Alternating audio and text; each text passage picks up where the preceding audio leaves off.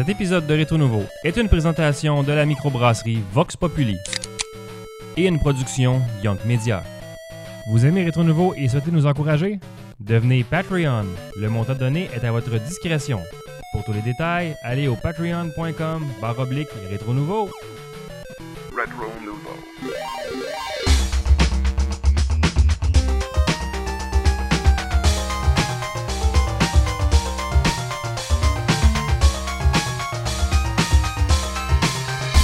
Hey! Salut tout le monde et bienvenue à ce 130... yes, 143e, 143. 143e épisode de Rétro Nouveau. Ça va bien les gars? Ça va très bien. Bien. Yes. un peu. Je suis pas dans le cadre. Super bien. Ah, t'es pas dans Eh ouais, on va se Ah, tasser. T'as un engraissé dans le temps des fêtes. Exact. Ah. On voyait juste un petit bout de pâle. T'as- T'as changé ton kerning. Te plonger dans le cipant, tu sais. Ben, J'ai jamais mangé ça de ma vie, un. Je C'est ça- bon, c'est hein, bon, ça a l'air On ouais, on est tous off, là. Ça a l'air dégueulasse. Ah, C'est correct, ça, on a bougé C'est de vraiment excellent. Yes. On, Yes sir. on salue est- tout le monde dans le chat. Hein? Ben oui, nos amis sur Twitch. Oui. Bonne année. Bonne année. Bonne année, Hey, tout le monde. bonne année Hey. tout le monde. Là, on, euh, oubliez pas, comme Flynet QC dit, on est maintenant en 2019, ce qui veut dire que la Amico sort l'année prochaine. Yes. Donc, euh, ça, c'est des grosses nouvelles tout de Ah suite ouais. en commençant. Ça commence bien. Hey, tantôt, euh, Tommy Tallarico était avec Vic- Victor Lucas. Oui, j'ai vu ça sur Euh, Internet. une belle photo des font, deux. euh, euh, il était à la télévision, je pense. Ben euh, non, c'est Victor qui faisait une émission dont j'ai oublié le nom, puis Ok. là, ils vont parler Dans le fond. Tommy ça, faisait son gazon, puis là, il s'est Ah même ouais. parlé. euh. ça devrait être out euh, fin février ou en mars. Là. Suivez la page de Tommy lui-même euh, pour voir quand est-ce que ça sort. C'est que j'ai hâte. Yes. On a tous très hâte. En fait, pas tous, mais on a très Ben, on est tous. Ben, hâte de voir comment je vais réagir quand ça, ça J'ai hâte pour. Dom. moi. Ah. J'ai hâte de voir la sortie, tu sais. puis- C'est Ouais. plate parce qu'un coup que ça va être sorti, il n'y aura comme plus rien à être excité à battre. Ben, je vais aller faire la file avec toi au EB Games pour la précommande. Ouais, la file, Ouais. elle devrait aller vite. Là. Moi, je préférerais pas de sleeping à ta place. Là. Encore toi pas de ça. Les, les gars vont en avoir commandé une et demie. Là, le- le présentoir. Ou alors, ça va arriver Je suis sûr qu'elle va vendre plus que la PS1 classique, par exemple. Ouais, ça, Ça, c'est certain. Dur à dire. C'est dur la déception d'homme. là. Tu manages pas ça bien. moi, dirait. Non, mais je, je vous donne euh, du courant. Soyons pas dedans. dans Moi, je cale, euh, je cale vraiment là où il y a deux. là. À date, là, ça ressemble. Le plan d'affaires est similaire. D'ailleurs, la, Écoute, la femme chez, qui, qui- qui était la Ouais, fondatrice de Ouya, Ouais. elle s'est ramassée chez Playboy, en fait. Sérieux? ouais, on peut Ouais. s'attendre à ce que ça plante. J'ai vu ça dans des Wow, nouvelles. ben là, elle fait du Aïe. Euh, ouais, fait que, Je me rappelle que c'était une femme, effectivement, qui euh, parlait de ça. Là. Fait que, tu sais, Qui euh, De quoi, de Playboy? De Ouya. OK. Ouais.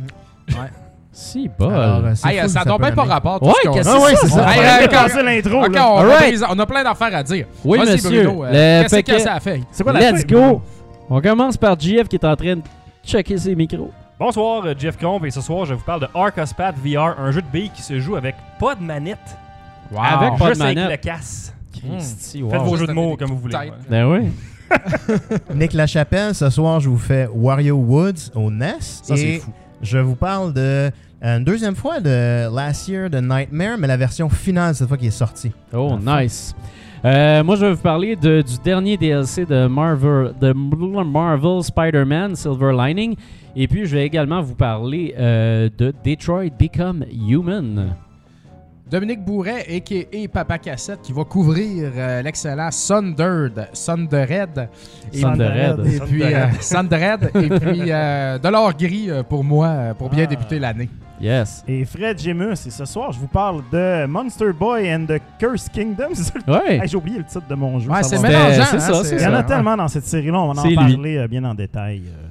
Yes. Excellent. Génial. Puis on aura les questions du Patreon pour terminer le show. Oui. Ah Oui. ouais, Il faut bien parler avec Toujours. ses Patreon. Hey, là. c'est Oui. vrai. ouais. Hey, euh, moi, je voulais vous mentionner que je- j'étais de passage euh, au retour euh, de la barrique numérique. Euh, C'était un podcast qui était là avant, qui a duré un bon bout de temps, puis les gars manquaient de temps pour faire le- leurs affaires. Mais là, il y a le brassin des fêtes qui est sorti. On a bu de la bière toute la soirée. Euh, puis on était avec euh, Baroque Larouche, euh, que vous connaissez du Chac à cassette, ainsi que Poilman des Power Chasers. Donc c'est ça, on a parlé de nos meilleurs jeux de l'année, nos déceptions, ce qu'on attendait en 2019. Puis c'est ça, garni de ce qu'ils ont euh, baptisé le mur de Bierlin. Ça, c'est hot. Ça, le Berlin. Un Un mur concept euh, entre les deux. mais parfait. Sérieux. C'est fantastique, on était assez amoché, mais, euh, mais c'est ça, vous pouvez aller voir ça sur euh, YouTube. euh, ça, ça dure longtemps, mais ça vaut C'est la un peine. 3 heures et quart, je pense. Ouais, c'est un Ah, c'est 3 ridicule. heures euh, bien solide. Ben, des, des, des gars chauds, puis dans un local de pratique. Fait qu'il y avait même des gars qui ont jammé. Euh, fait qu'on avait un house band en plus de ça pendant, pendant le show. Fait que c'était ça. fantastique. Merci aux frères Cassette euh, qui m'ont invité. Ça a été vraiment génial. Fait que vous pouvez aller voir ça. Euh, puis aussi, j'ai reçu un cadeau Oui. euh, Ben de, oui, toi. de la part d'un ancien euh, rétro nouveau, le- notre étoile filante, Nick Chalifou. Qui était de passage euh, à Montréal pour le temps des fêtes. Nick Ouais. habite maintenant euh, au BC. Donc, euh, il se ruine dans le loyer comme un cave. Ah ouais. Il tire son argent euh, pour payer un loyer euh, direct dans, dans le à la fin le du mois, il est net zéro. Ah ouais, man, là-bas, c'est dégueulasse. Il m'a mentionné qu'il aimerait peut-être faire un retour au Québec. Et Ouais. puis, euh, cette année, donc ça serait, euh, Hey, ça serait pourrait bien génial. plaisant. On s'ennuie beaucoup de notre bon vieux euh, Nick Chalifou, Ben qui oui. était de Ouais, tous les parties, qui de, de la fondation de toutes nos, nos affaires et puis les débuts d'Arcade Montréal. Donc, euh, j'aimais- Ouais. un gars qui était le fun à collectionner avec aussi. Il y avait beaucoup de stock, tu sais, on se Ouais. pensait. Sauf quand Donc, tu shiftais sur des jeux de Ouais, patates. c'est là. ça. À part, à part pour cette fois-là. le grand événement. la fois de la, du jeu de patates. Fait que euh, c'est ça. euh, ben, c'est ton cadeau de Noël, ça, de sa part? Ouais, c'est mon cadeau de Noël. Fait que je vais le déballer live. C'est Je vais te c'est tenir un unwrapping. J'espère euh, que c'est pas une patate parce que là, ça serait comme. Qu'est-ce que c'est ça? Oh, c'est pas pantoute Oh ce que mon c'est? dieu. Ça, c'est Ça bon se audio, à la télévision?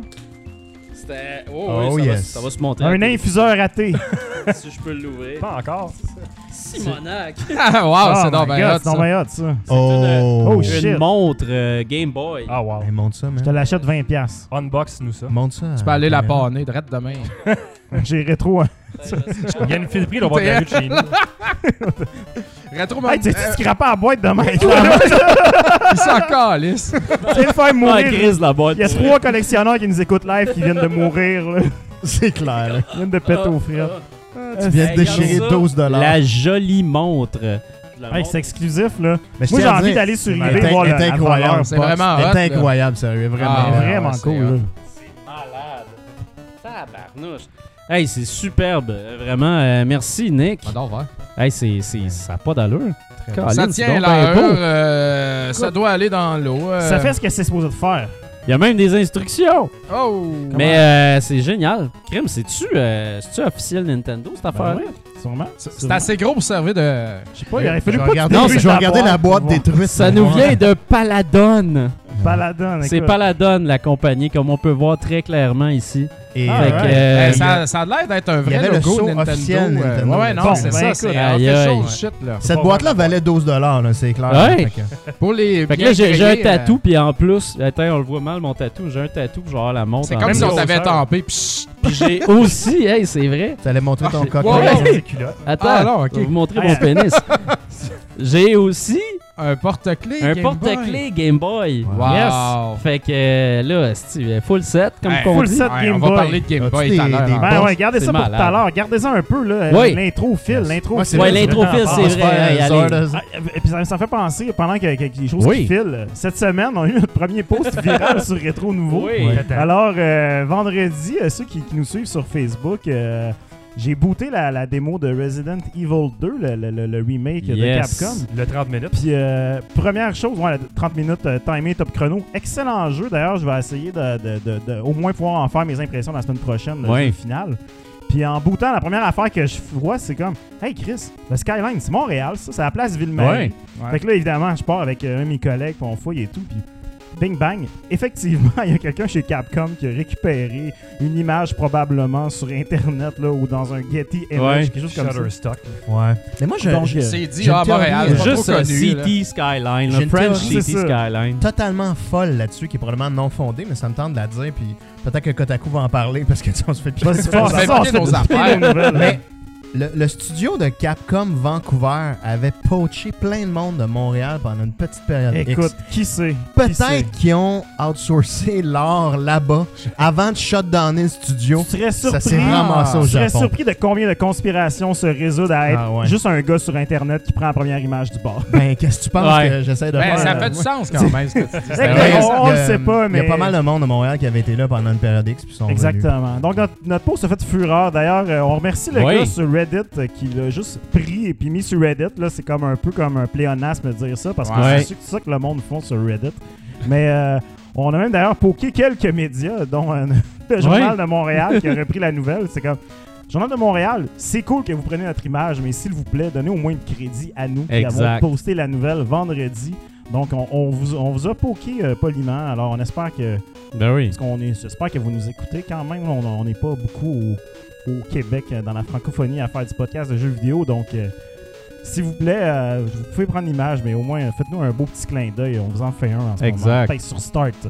Puis s'il y, euh, en- s'il y en a qui doutent justement de, de, de tout ça, vous avez juste à regarder l'heure du post euh, à, Ben à Fred. écoutez. tu sais, c'était- il, a vraiment été des- il a vraiment été le premier à le poster. Puis après ça, moi, je le voyais partout. J'étais comme, voyons donc. J'ai l'original. On aurait dû mettre un watermark, là, pas passer. Ouais, c'est ça. On va se mettre Ouais. des watermarks à l'avenir. Mais bon, On est trop bonasse. c'est comme ça- ça. euh, je veux dire, on voit des affaires sur Internet. On pas les bons coups d'avance. C'est ça. Ben non. Euh, on vous le On dit. se disait, on vous Fred, il a posté ça. Personne va regarder ça. Exactement, c'est le seul. Habituellement, je poste jamais, puis ce, ce équiva- est- l'équivalent de toutes les posts que j'ai pu faire dans ma vie. Donc euh, voilà, donc euh, on a bien hâte de, de, de- de- de parler avec vous du jeu Oui. quand même, parce qu'au-delà de l'écran titre, il y a du bon, c'est du très bon stock. Moi, j'ai joué aux 30 minutes démo et euh, C'était bon, hein? je suis satisfait. Moi aussi. Alright, on Yes. passe ça, cette, cette balle-là. Avant Oui. de commencer, je Oh. voulais juste euh, saluer notre euh, commanditaire. Ben oui, oui, oui. encore. On parle. Oups, ton micro Ouais, est en train de fucker. Atten- Attention, le fil, on dirait qu'il est là. Ah, c'est le bouton qui descend. Là, c'est Ah, le fil qui descend. Moi, je le tiens tout le temps, bouton. Ah. Je vais le tenir tout le temps. Fait que moi, je me starte euh, dans la IPA très euh, sucrée, milkshake, très agréable. Est bonne. Et puis, euh, ça va être une autre belle année à, à boire. Mais hein, moi, À la, boire, la euh, Laura, qui est juste fantastique. Puis euh, les, les, les accords, c'est du homard puis du poulet, mais à soir, malheureusement, on n'a pas ça. On a des Doritos. on a des Doritos. Ben, je vais les mais- appeler tantôt. Je suis sûr qu'ils vont me confirmer que c'est correct. Ben, ils disent le soleil aussi. Le Ouais, soleil est, un leur accord. demander Ben, le- le euh, un accord Doritos le- aussi. Ouais, c'est des à c'est quand? professionnel. Sur le prochain modèle Ouais. de bière, brassin les spécial. Tu sais, la Vox Populi, est tout le temps euh, un nouveau houblon, un nouveau goût. On va demander une qui fit avec. euh, Ouais, avec la les Doritos, c'est vrai. La IPA pas démocratique, pire, ça ça. pourrait être ça. ah, ouais. Attends, c'est ok, je pensais que c'était du steak, c'est des tacos. fait que on peut Oh, aussi oh, il y a. Ça, la ça, garder ça avec des tacos. Il y a, y y un un tortilla là-dedans, quelque part. d'un- oui. On se rapproche, on se rapproche. JF, qu'est-ce que tu c'est bois, toi? Moi, je bois de la, de la, de la, de la Double Fruit Punch IPA à 8 Ah, Caroline. c'est un La classique, classique. JF, là, choix. défonce. Le euh, gros vendeur. Ah, moi, je finis Gros pourcentage. Lui, il peut boire tout ce qu'il veut. Dors ici. lui. On s'en va vomi partout. Le est podcast est ben- en ligne une heure après, mais je finis sous-mort. dans- sur la- exact. On veut tout ça sur Instagram. Alors, euh, ouais, d'ailleurs, suivez-nous sur Instagram. Il y a des beaux- belles petites affaires qui se passent là-dessus. C'est fantastique. Et puis, euh, des, des- des- des gros posts aussi sur Facebook, euh, comme celui de Fred qui a fait exploser Internet. Bon, sur ben ce Yes. C'est notre record. d'ailleurs, on essaye en 2019 de- de- d'être tight sur nos timings. Alors, euh, on va bien pas la rigoler. déception, s'il te plaît. Non, non, non, il faut, faut- faut se commettre pour après ça être dans la merde. Ouais. Donc là, euh, c'est à fait. C'est à mon toi. tour. C'est à mon tour. C'est moi qui commence à soir avec un jeu de Switch. Un jeu, comme Bruno le dirait, rétro nouveau. Oui. Il s'agit Oh. de Monster Boy and the Curse Kingdom. Un jeu euh, développé par Game Atelier et publié par FDG Entertainment. C'est pas des, des- des très gros studios, mais bon, c'est à la base Game Atelier, c'est un petit studio indie. C'est-tu Fred euh, Donald Gemus, genre, que FDG Je Entertainment? pense que oui. hey hein? boy, toi, on C'est part genre- ça là, sur les chapeaux de roue 2019.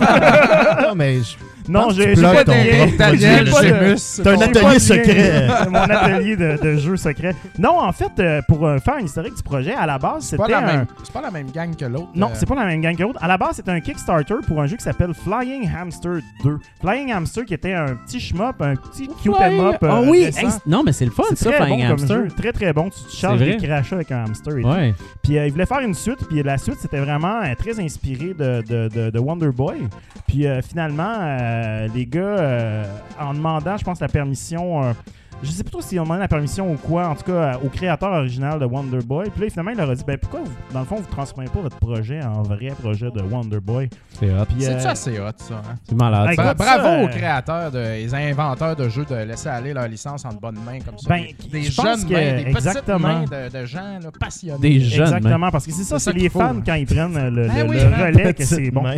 Puis, euh, bref, euh, puis ceux qui connaissent un peu justement la série euh, Wonder Boy, là, c'est pas une série qui, qui est comme qui est facile à suivre en partant. Là. Ah. Chaque jeu se réinvente un peu. euh, Wonder Boy, pour ceux qui connaissent pas, ça a commencé à l'arcade, puis après ça, il y en a eu sur Sega Master System. Ouais. Et euh, ça c'est pas mal toujours resté chez Sega, mais à toutes les fois que ça s'en va de chez Sega, ça change de nom. Je savais même pas que. Ouais. Ben, Adventure, Adventure Island, Island, pour c'est le premier Wonder Boy. qui, qui a été repris par Sunsoft avec un autre nom. Sur d'autres. TurboGrafx, t'en as. euh, Ah. Tous les jeux sur TurboGrafx, ils ont Ouais. comme pas de suite, mais c'est des suites. Donc, t'as Dragon's Curse, euh, Monster's Lair, puis euh, Dynastic Hero, qui est, très vrai, très rare et très vrai.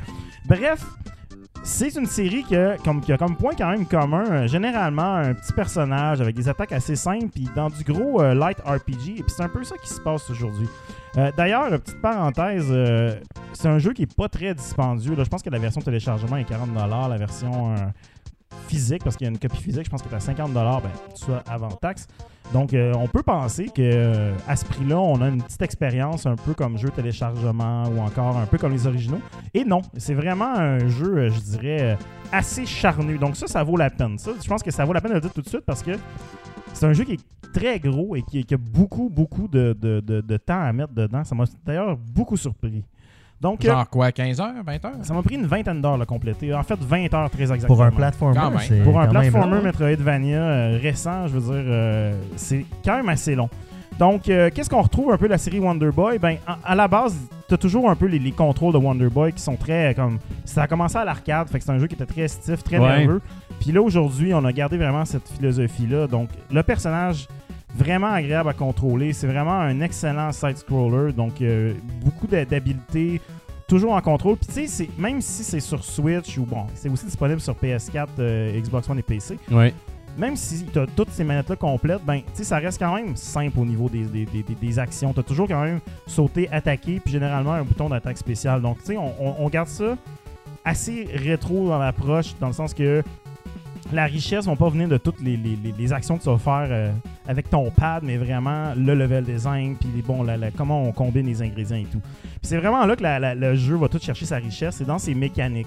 Donc, dans Dragon's Trap, que j'avais parlé, euh, je pense que c'est l'année passée, il y avait une mécanique de transformation où est-ce que notre personnage reçoit comme un curse, puis euh, finalement tu te transformes en un animal, puis là, bon, tu as toujours des pouvoirs différents. Puis c'est un peu la même chose ici. Donc, le jeu commence, on devient un cochon.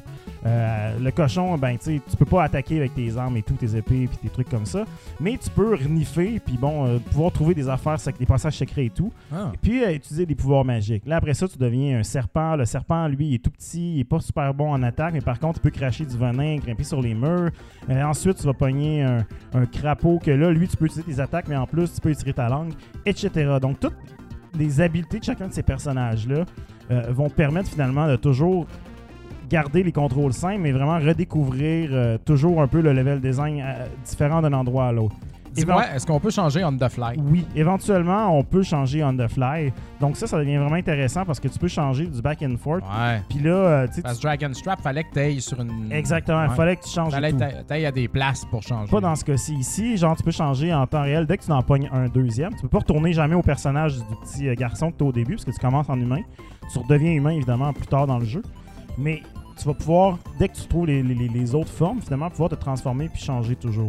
Donc ça, c'est vraiment intéressant. Aussi, il y a beaucoup plus d'inventaire qu'avant. Avant, euh, c'était comme... euh, c'était ben il y, en avait beaucoup mais tu sais la présentation et tout était pas nécessairement tu tu pognais une nouvelle épée tu plus vraiment besoin de l'autre ben là maintenant euh, chacune des, des armes finalement va avoir des fonctions différentes tu par exemple une épée qui produit de la glace qui va pouvoir faire geler de la lave tu vas avoir des bottes euh, de feu qui vont mettons faire fondre la glace tu as toujours des trucs un peu comme assez simples mais qui vont donner beaucoup de richesse dans le level design donc ça c'est vraiment intéressant surtout parce que évidemment c'est un Metroidvania donc euh, un peu comme euh, Dragon's Trap qui était quand même dans les premiers jeux de ce genre-là, là, même avant que le terme existe. Oui. Ouais. Donc, euh, le monde est, ouvert, puis il y a beaucoup de, back and forth à faire. Il faut vraiment beaucoup explorer, revenir plus tard quand on a des habilités de débarrer.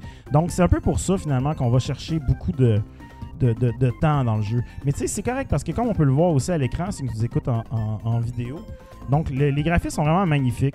Donc euh, c'est peut-être pas aussi beau que l'autre d'avant. Selon moi, je trouvais que le style Ah ouais, moi, je artistique le de trouve Dragon's quand même. Trap était, était cool. Il était plus trait de dessin. Exactement. Celui-là, il est plus cartoon. Ouais. Celui-là, par contre, ce qui est cool, c'est qu'il est pas tile-based. tu sais. C'est pas comme un jeu vidéo où est-ce qu'on utilise des, des, euh, Ouais, parce que l'autre, on sentait ça dans ouais, le Parce que c'était un remake Ouais. de l'ancien, mais là, c'est vraiment, on dirait, des dessins où est-ce que les plateformes sont dessinées comme ils veulent. Tu sais, c'est pas des, des plateformes qui, Ouais. qui sont... euh, qui, qui- qui doivent respecter des métriques de, de, de tiles et tout. On peut-tu euh, changer au look rétro? Non, il n'y a pas de look Ah, rétro, c'est c'est peut-être seulement... pour ça qu'ils n'ont pas eu besoin de Exactement, c'est pour ça qu'ils peuvent les dessiner euh, comme bon leur semble. Ça donne un excellent résultat. Et d'ailleurs, euh, aussi, même au niveau sonore et musical, c'est très fidèle à la série. Donc, c'est vraiment des, des mélodies qui sont vraiment accrocheuses. On reprend beaucoup des thèmes originaux et tout qui reviennent. Donc, c'est vraiment très plaisant. C'est un très bel hommage. Ce que j'ai moins aimé peut-être dans le jeu, c'est peut-être au niveau du rythme, qui au début du jeu, c'est très, très, très euh, action. Donc, c'est beaucoup axé sur le combat, les- les- le platforming et tout. Puis je dirais peut-être euh, à la moitié du jeu, dernier tiers peut-être, là on tombe beaucoup plus dans le puzzle, puis ça devient assez heavy, dans le sens qu'on rentre dans des endroits, puis on doit beaucoup chercher qu'est-ce qu'on a à faire, on doit beaucoup faire de l'essai et erreur, ce qui n'est pas toujours nécessairement aussi satisfaisant en termes d'expérience, parce que tu es toujours un peu coincé à la même place. Euh, là on le voit à l'écran aussi, là, il y a le moment dans une maison hantée là, qui, qui est un peu plus tard dans le jeu, Puis ce bout-là il, il est vraiment, il, il est très long là, de justement tout trouver qu'est-ce qu'il faut faire. Euh, le- le- le- ce Switch-là, moi, j'ai pas trippé tant que ça, mais ça m'a pas non plus buggé, mais à un moment donné, je trouvais ça long. Justement, tantôt, je parlais un peu là, de, de- de la durée du jeu. C'est ça, 30 heures, euh, 20 heures, c'est quand même beaucoup là, pour un jeu de ce genre-là. là. Ouais, c'est ça, on se tente pas, genre à moitié, vu qu'on revoit tout le temps les mêmes fin- niveaux. Vers la fin, j'étais pas tanné, mais je commençais à avoir hâte que ça finisse, je te dirais. C'était vraiment très plaisant, mais tu sais, vers la fin, on commence aussi à tomber dans les mécaniques des autres Wonder Boy, où est-ce qu'il y a un peu plus de grinding à faire. Ouais. Où est-ce qu'on doit euh, mener, c'est pas clair, mais il faut que tu récupères une armure, puis l'armure, il faut que tu faut que tu payes genre chacune des pièces vraiment cher, puis là il faut que tu fasses du grinding de cash. Là, Tu sais, t'es obligé de- quand t'es obligé d'aller voir sur internet pour trouver un espèce de workaround, une affaire comme Ah, ça, ça, ça fait ça, ça, je trouve que ça, ça, ça pète un peu le rythme. Mais, mais tu sais, quand même, ça reste un excellent jeu. Il est très difficile, beaucoup plus difficile qu'il en a l'air. Le jeu commence très soft, mais c'est comme je dis, ça devient assez difficile. là. Je me suis surpris à mourir quand même une- Ouais. beaucoup, un grand nombre de fois. Mais, mais j'ai quand même eu beaucoup de plaisir. C'est vraiment un jeu que j'ai été surpris, tu sais, euh, en termes de... Le, vu le prix, je m'étais dit, ben peut-être que ça va être un jeu d'une dizaine d'heures, puis c'est bien Ouais. correct, c'est parfait pour mon temps des fêtes. Puis finalement, c'était vraiment une aventure d'une vingtaine d'heures, ce qui m'a un peu surpris. Ça m'a pas choqué. Des, des moments que j'étais peut-être un peu tanné, j'avais envie de passer à un autre jeu. Mais quand même, je peux pas dire que j'ai passé des minutes désagréables dans ce jeu-là. Ça t'a obligé à skipper plusieurs parties des fêtes. Écoute, aussi, de j'ai pas fêté le nouvel an cette année, mais c'est correct, il y a une autre année qui s'en vient l'année prochaine. Donc, euh, donc voilà, euh, un excellent jeu, je dirais, là, pour tous ceux qui ont euh, envie de jouer à un jeu, euh, de- un Metroidvania un peu old school, mais vraiment à savoir moderne, avec Ouais. Vraiment beaucoup, beaucoup d'amour mis dedans et tout. Euh, si vous êtes un fan de la série Wonder Boy, c'est certain que c'est- c'est c'est un must, là, ça vous le prend. Euh, si vous êtes vous connaissez pas la série, je pense que c'est un bon point pour commencer. Euh, je vous dirais si vous êtes amateur de ce genre de jeu-là. Donc, pour toutes ces raisons, je lui accorde un beau 8.5 sur 10. Comme ça, bien, très c'est bon, bien. ça. Donc, euh, Je l'ai dans mon backlog, j'ai hâte de commencer. Ben oui, on va te l'acheter Ça à fait ta plusieurs fête, personnes euh, de la gang qui disent que, ouais, que, que- que tout le monde trippe. Fait que, Ah ouais. euh, vraiment, là, j'ai j'ai bien hâte d'essayer. Copie physique.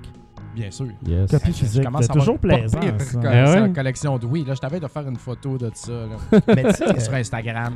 Ce qui est intéressant, puis je vais prendre un 10 secondes pour parler euh, des copies physiques. tu sais. Je vois bien euh, récemment, il y a bien du monde qui a acheté électronique, puis là ils disent Hey guys, je vends ma Switch avec mon compte Nintendo, euh, tu sais, Ouais, je demande pas de jeu euh, là-dedans, hein. 800 piastres, tu sais, il y en a. Et tu, peux, tu peux pas faire ça, tu sais, genre. Ben non. Le Ben gars, il non. peut juste du son compte. Oui, je te dis, ça Oh commence. sais, le monde essaie de vendre leur, leur Ben Xbox avec le- la, la, la ribambelle de jeux virtuels. Avec ton compte, tu peux pas faire ça, là, tu sais. Ben Parce non. que Bruno Georget peut reprendre son compte. Fait que ça vaut rien des jeux virtuels, un compte que tu te fais vendre. Exact. Que, En Ben tout non, cas, c'est ça, tu veux garder Ouais, la personne à distance, que- comme ouais, il enlève. j'aimerais ça m- mettre en garde nos, nos, nos, euh, Ben, quand t'achètes Nos auditeurs, nos auditeurs parce que c'est achetez fini, là. pas un compte, ça donne rien. Ouais. C'était. Non. Hey, si je C'est peux juste- me permettre. Puis c'est pas parce que c'est mal, c'est parce que tu peux vraiment tu peux prendre faire tout le stock une fois raide, que là, tu tu l'as sais, Si je peux me permettre de répondre rapidement, il y a quelqu'un dans le chat qui demande est-ce qu'il est plus beau sur PS4 et Xbox? Euh, Je pense pas. Euh, J'ai pas joué sur Xbox évidemment, mais j'imagine qu'il y a une version 4K. 4K parce que j'aime ça le 4K. Moi, c'est plus côté performance Mais, euh, que je pense qu'il y a peut-être Côté performance, hein. par contre, j'ai remarqué dans le boss de la fin sur Switch, c'est un peu dommage, mais c'est vrai que j'ai oublié d'en parler, mais il y a eu. euh, ça lag un peu. Il est un peu plus lent. Puis ça, j'ai trouvé que c'était un peu dommage parce que t'es rendu au moment de jeu où c'est que c'est l'ultime challenge. Puis là, t'as un peu des. C'est la seule endroit dans le jeu qui a des performances un peu moyennes. Mais bon, sinon, en somme toute, c'est un, ben- un, beau travail quand même. Bon. Ah, Génial! Sur ce, euh, je vais vous parler du dernier DLC de Marvel Spider-Man. Euh, ça s'appelle Silver Lining. Ça finit plus, ce jeu-là. Ben, ben, là, c'est fini. Ça, Mais c'est parce que, tu sais, Spider-Man, Ah ouais? Ils j'ai- vont pas en faire un autre DLC. Avant les Fantastic Four, parce que Ouais. là, ils ont teasé les Fantastic Four. Ouais. Ah, En plus, Ah, something fantastic is coming. Mais, euh, mais non, c'est ça. Moi, j'ai, j'ai- tu sais, tout le monde le sait, c'était mon meilleur jeu l'année passée. Puis j'ai voulu faire le DLC au grand complet. Donc là, c'est ça. Ça, c'est le troisième, c'est le dernier volet. On a vraiment, on sent cette fois-là que on est rendu, euh, on est rendu à la fin, puis que toutes les deux autres étaient un build-up vers celui-là. Même que là, moi, je suspecte que Insomniac Games ont fait en fait un, un jeu .5, tu sais, un Spider-Man .5 qui était comme une, une version plus courte du jeu, puis que ça, c'est les trois DLC en fait qui ont segmenté par la suite parce que les deux premiers par rapport au troisième, il y a une méchante différence. Mais tu sais, juste de parenthèse, puis Fred va sûrement euh, jumper in là-dedans, mais tu sais, tout ce qui se ramasse dans les DLC, c'est clairement, ça faisait partie du jeu original. Ouais. Du jeu, hey man, on a dépend, plus le temps. dépend, Ah, dépend. DLC 1, DLC 2, ben, souvent, là. Je te dirais. Euh, je non. Feature, hey, j'aimerais ça qu'il Ça dépend roule. des compagnies, j'imagine. DLC. En tout cas, moi, je te dirais que dans, de mon expérience, ça a pas mal changé. Dans le sens que maintenant, en tout cas, Ah, du moins, si tu regardes des DLC qui viennent euh, d'une maison, d'une boîte que je connais bien, ouais. souvent les DLC, c'est des expériences qui vont être un peu plus flyées puis un peu plus différentes. Je, Ouais. te dirais. Ouais. Donc, c'est c'est- c'est pas Comme mais, mais oui, t'as raison Dragon. sur ça. Mais ça a été ça un, un certain nombre Mais de t'as temps. raison, fait que c'était ça un certain euh, nombre de temps. Mais, Mais bon. Vas-y, Bru Bru. euh, Vas-y, Bon. mon Bruno. Drop that Fait shit. que c'est ça. Fait que là-dedans, en fait, euh, Silver Sable qu'on a connu dans le jeu principal, euh, elle a la compagnie euh, Sable, puis elle, en fait, euh, elle s'est fait voler sa technologie, son gear. Dans le fond, ils, ont- ils sont venus voler de l'équipement, puis ils sont en train de foutre le bordel à Manhattan. Puis c'est ça, on essaie d'arrêter ces méchants-là qui ont, qui ont pris vraiment la ville en, en C'est otage. qui les méchants? Les méchants, en fait, c'est il y a, y, a, euh, y a la Magia qui est encore là, qui est la La mafia de Marvel, mais il y a aussi les thugs de Hammerhead, parce que Ah. Hammerhead est le principal méchant. Dans le deuxième ouais. DLC, il se passe quelque chose avec lui, mais on va le revoir dans le troisième. Euh, puis c'est ça, ben, Ham- Hammerhead, en fait, il se met entre, euh, entre Sable et Spider-Man. Sable essayant d'enlever le stock euh, des, des, des malfrats, puis qui dit Hey, arrête de te mettre dans mon chemin, Spider-Man. Puis à un moment donné, ils font comme Hey, arrête de m'achaler, là, on va faire équipe. Ben, c'est drôle parce que Sable, tu sais, est vraiment, elle, elle est tout le temps, elle est tout le temps fâchée, tout le temps désagréable, tout ça. Tu finis Ouais. par comprendre un peu dans le jeu euh, pourquoi elle est comme ça, puis le- le- le- l'espèce de, de, de- les, dialogues qu'il y a entre elle et Spider-Man sont assez délicieux, merci.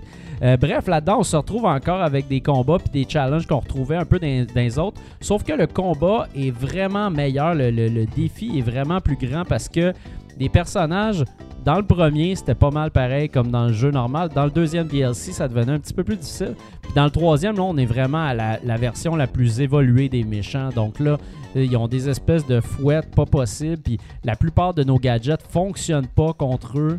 Euh, donc, il faut vraiment trouver une façon de les battre qui va être Ah, c'est différente. cool, on continue de faire évoluer le gameplay. Là. Exact. Puis ce que j'ai beaucoup aimé dans celui-là par rapport aux deux autres, c'est qu'il y a un feeling beaucoup plus cinématique à toutes les missions qu'on a à faire. Puis même là, ce qu'on voit là à l'écran présentement, C'est pas le saut de Spider-Man euh, non, des films, justement. ben ça, ça c'est la, ça la première mission. Puis c'est une mission qui commence vraiment de façon banale dans un parking, sauf que elle se transforme puis elle évolue puis tout ça, puis il y a vraiment des transitions entre ce qu'on fait puis ce qu'il faut faire par la suite, puis c'est très c'est très cinématique, c'est très bien fait, contrairement aux autres que, où tu sens peut-être un peu plus Ah, juste on va mettre une petite arène ça va finir là. Ce là. que je vois à l'écran est très différent du jeu principal, ce qui, ce qui m'attire beaucoup, je te l'admets. Exact. Fait que là, c'est ça, ce côté-là est bien intéressant. Euh, Là-dedans, malheureusement, il y a encore des missions Screwball qui, qui étaient le fun, mais qu'on est un peu tanné en fait euh, jusqu'à Ah, maintenant parce que drôle, elle arrête pas, mais elle arrête pas de changer la, la- la mécanique pour justement rendre ça de plus en plus difficile. Dans le troisième, ça devient difficile, mais un peu désagréable. Sauf que dans le troisième, c'est la fin, donc tu peux l'arrêter. Donc ça, c'est assez agréable. Une fois que tu mets le grappin dessus, c'est vraiment fantastique et très, très, très, très le fun. Euh, puis c'est ça, les suits qu'on a là-dedans. Il y a trois suits. Il y a le suit de Peter Parker euh, dans Into the Spider-Verse. Il y a euh, le Aaron Aikman suit et le Cyborg Spider-Man. Il y a aussi le suit de Spider-Man qu'on a vu, le, le- le- le- film de Sam Raimi, le premier. Ouais, c'est ça. mais ça, ça venait dans un update gratuit. Donc, Ah, c'est pas. Il, est- c'est il est sorti en même temps, mais c'est pas Silver Lining. ça. Euh, fait que c'est ça, puis moi, ce que j'ai aimé là-dedans, c'est, comme j'ai dit, le côté cinématique. Les challenges, c'est, c'est sensiblement pareil, mais il y a quand même. On, on sent que ce DLC-là a plus rapport au jeu principal que les deux autres. Tu sais, tu sens que c'est pas. Que- c'est, plus deep en fait. Puis ça, j'ai bien aimé ça. Les petits objectifs qui se retrouvent un peu partout sur la map sont tous vraiment le fun à faire. Screwball, on est un peu tanné, mais on finit par l'arrêter de toute façon. Puis, il y a aussi une affaire qui est bien intéressante, c'est que dans celui-là, pa- comparément aux deux autres, c'est que tu as une bataille de boss qui en vaut la peine, qui est vraiment hot, Ah, puis qui ressemble aux batailles de boss épiques qu'on avait dans le jeu principal. Donc, vraiment, ils ont, ils ont mis toute la gomme dans celui-là, mais euh, c'est vraiment...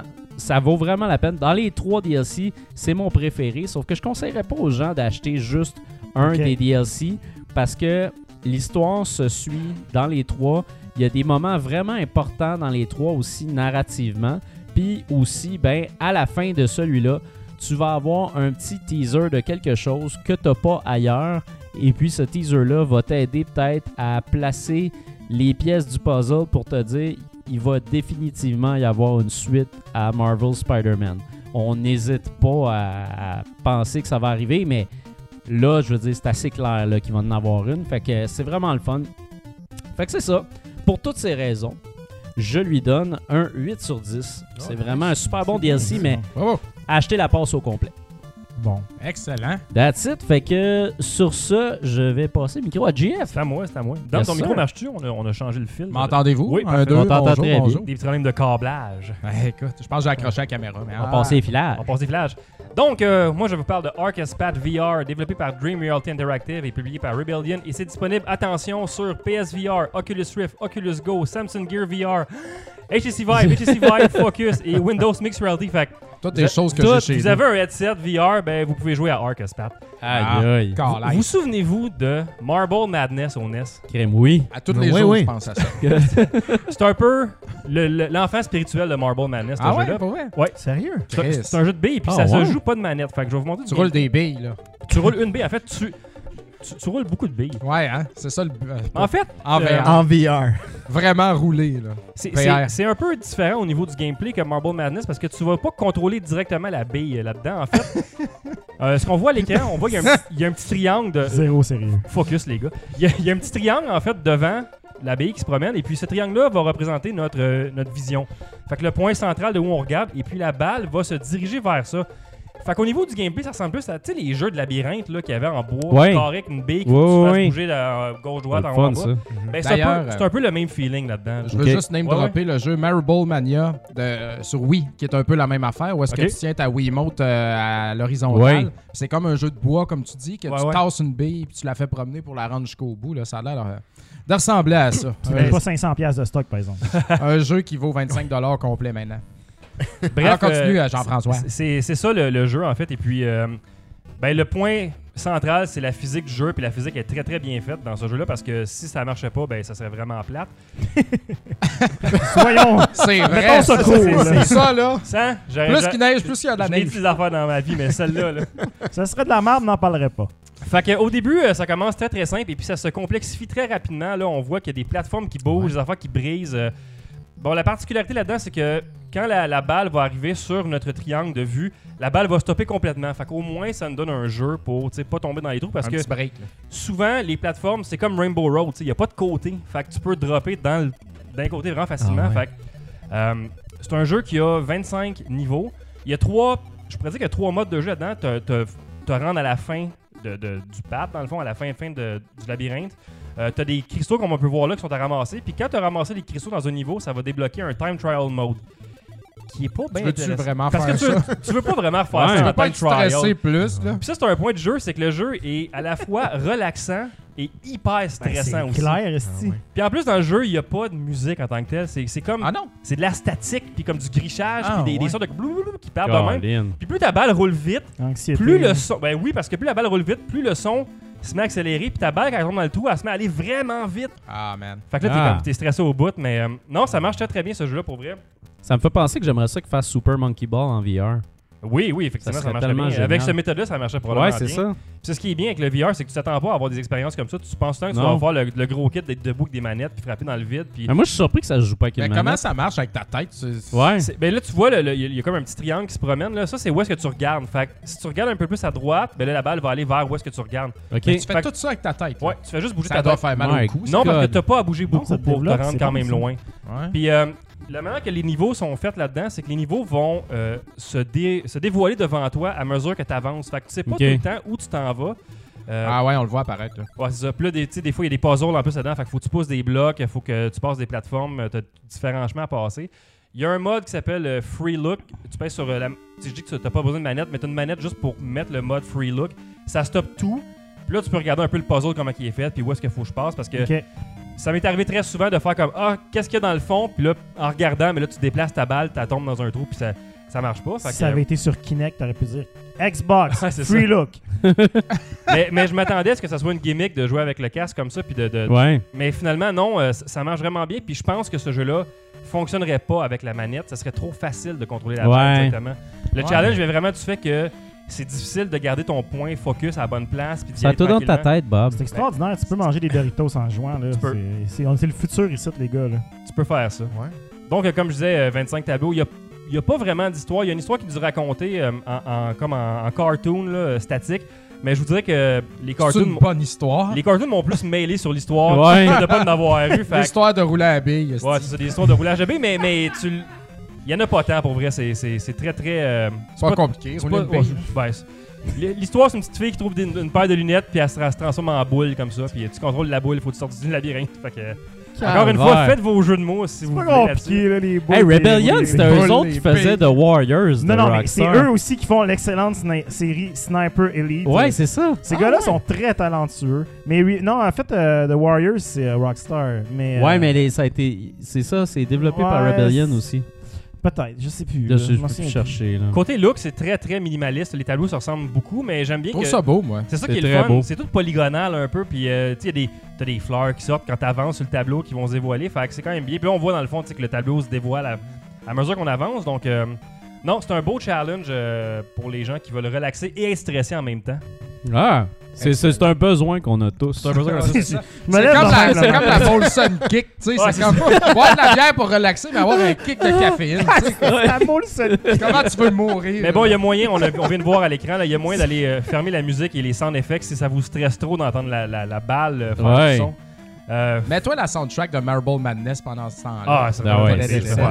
Excellent soundtrack. Mais Ah bref, ouais, honnêtement, il n'y a pas grand chose à dire autre que ça. Euh, c'est vraiment le, le- le- le point central du gameplay, c'est la manière que ça se contrôle. Puis euh, ça marche très très bien.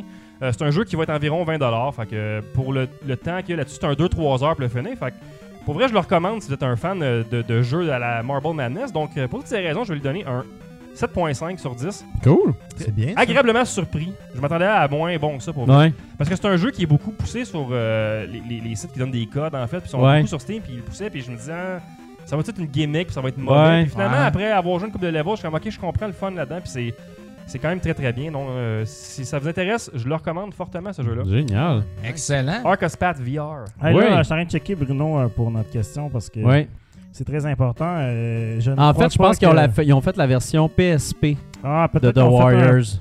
Mais dans- il y, a de- il y a des jeux publiés, il y a des jeux développés. C'est ça. Dans leurs premiers gros jeux connus qu'ils ont fait, c'est Alien vs Predator sur Oui. Atari Jaguar. euh, Ouais, Ça a un hit. Nice. un gage de qualité. Ah, non, mais un vrai. Non, non, Ben non, oui, ça, il c'est- est bon. Ah, c'est Ouais, un il C'est est un bon, des ça. seuls bons jeux là-dessus. Exact, c'est un des. J'ai jamais dit le contraire, les gars. J'ai Ben oui, jamais t'étais full condescendant. Ah ouais. Ben oui, mais c'est ça ma- ma- mon, mon special skill. Ah, là. c'est Enlevez-moi vrai. pas mon talent. Ah, mais bon. Sniper Elite, euh, ceux qui ont jamais joué à Sniper Elite, euh. Excellente série de jeux de tir euh, slash stealth. Il y a Yes, rien de yes. stealth à tirer du gun, mais bon, dans Sniper. euh. Sur ça, on est rendu à... On est rendu à Dom. Dom. On se transporte comme par magie dans l'univers de l'or gris. Ah ben, tort, Et Pinouche. puis euh, cette année, euh, on va craquer nos full sets euh, respectifs, Fred et moi. Ben oui, on va là- euh, surtout parler de ça. T'as pris de l'avance, toi, mon Le, le tien, ouais, ben toi, t'as presque fini, mais moi, je commence. Fait que Ouais, c'est un petit peu ça, la ça- beauté. Moi, c'est rendu, ça coûte euh, 300$ piastres de la shot. C'est ça. là, Fait que toi, c'est le Turbo Graphics 16 que tu veux terminer. Moi, c'est euh, c'est le Game Boy, la petite grise. la comme on petite grise qu'on aime tant. Alors, je suis full into euh, acquérir tous les jeux de Game Boy. Et puis, euh, je rappelle que ça se fait très bien parce qu'il n'y a pas de jeu à 1000, 2000 pièces là-dedans. Le plus cher, c'est genre 300, 350. Euh, ouais, c'est des patates, là. Les jeux des patates, Les jeux des euh, patates. Amazing Theater. euh, Fait que si jamais, attendez-vous pas de voir ça arriver dans l'inventaire de Retro MTL. Non, parce que- non, euh, tous les gros jeux. Il va, Tout le Game Boy euh, commence par aller chez Dom. un peu comme Ah, ben, même pas tant que ça parce que je fais la façon de faire le full set comme il faut, c'est-à-dire je commence par les gros. Puis à Ouais. la fin, tu ramasses la merde. Parce que si tu fais le contraire, ouais, c'est le fun, regarde, j'en ai plein, mais là, t'as plein de merde chez vous. Puis là, Le après ça, Samsung, Ton monte de 15, valeur. ton Là- 15 derniers pourcents qui coûte le même prix que le Exact, reste. puis là, tu le retardes ceux-là, puis ils montent de valeur sur le marché pendant ce temps-là. Fait que ton Samsung, comme tu dis, euh, il a pris 200 Pas 1000 piastres piastres, depuis. t'en coupes 1500. Exactement. Fait que battre les gros en premier. Ouais. Donc euh, voilà, moi j'ai acquis pendant le temps des fêtes six nouvelles cassettes.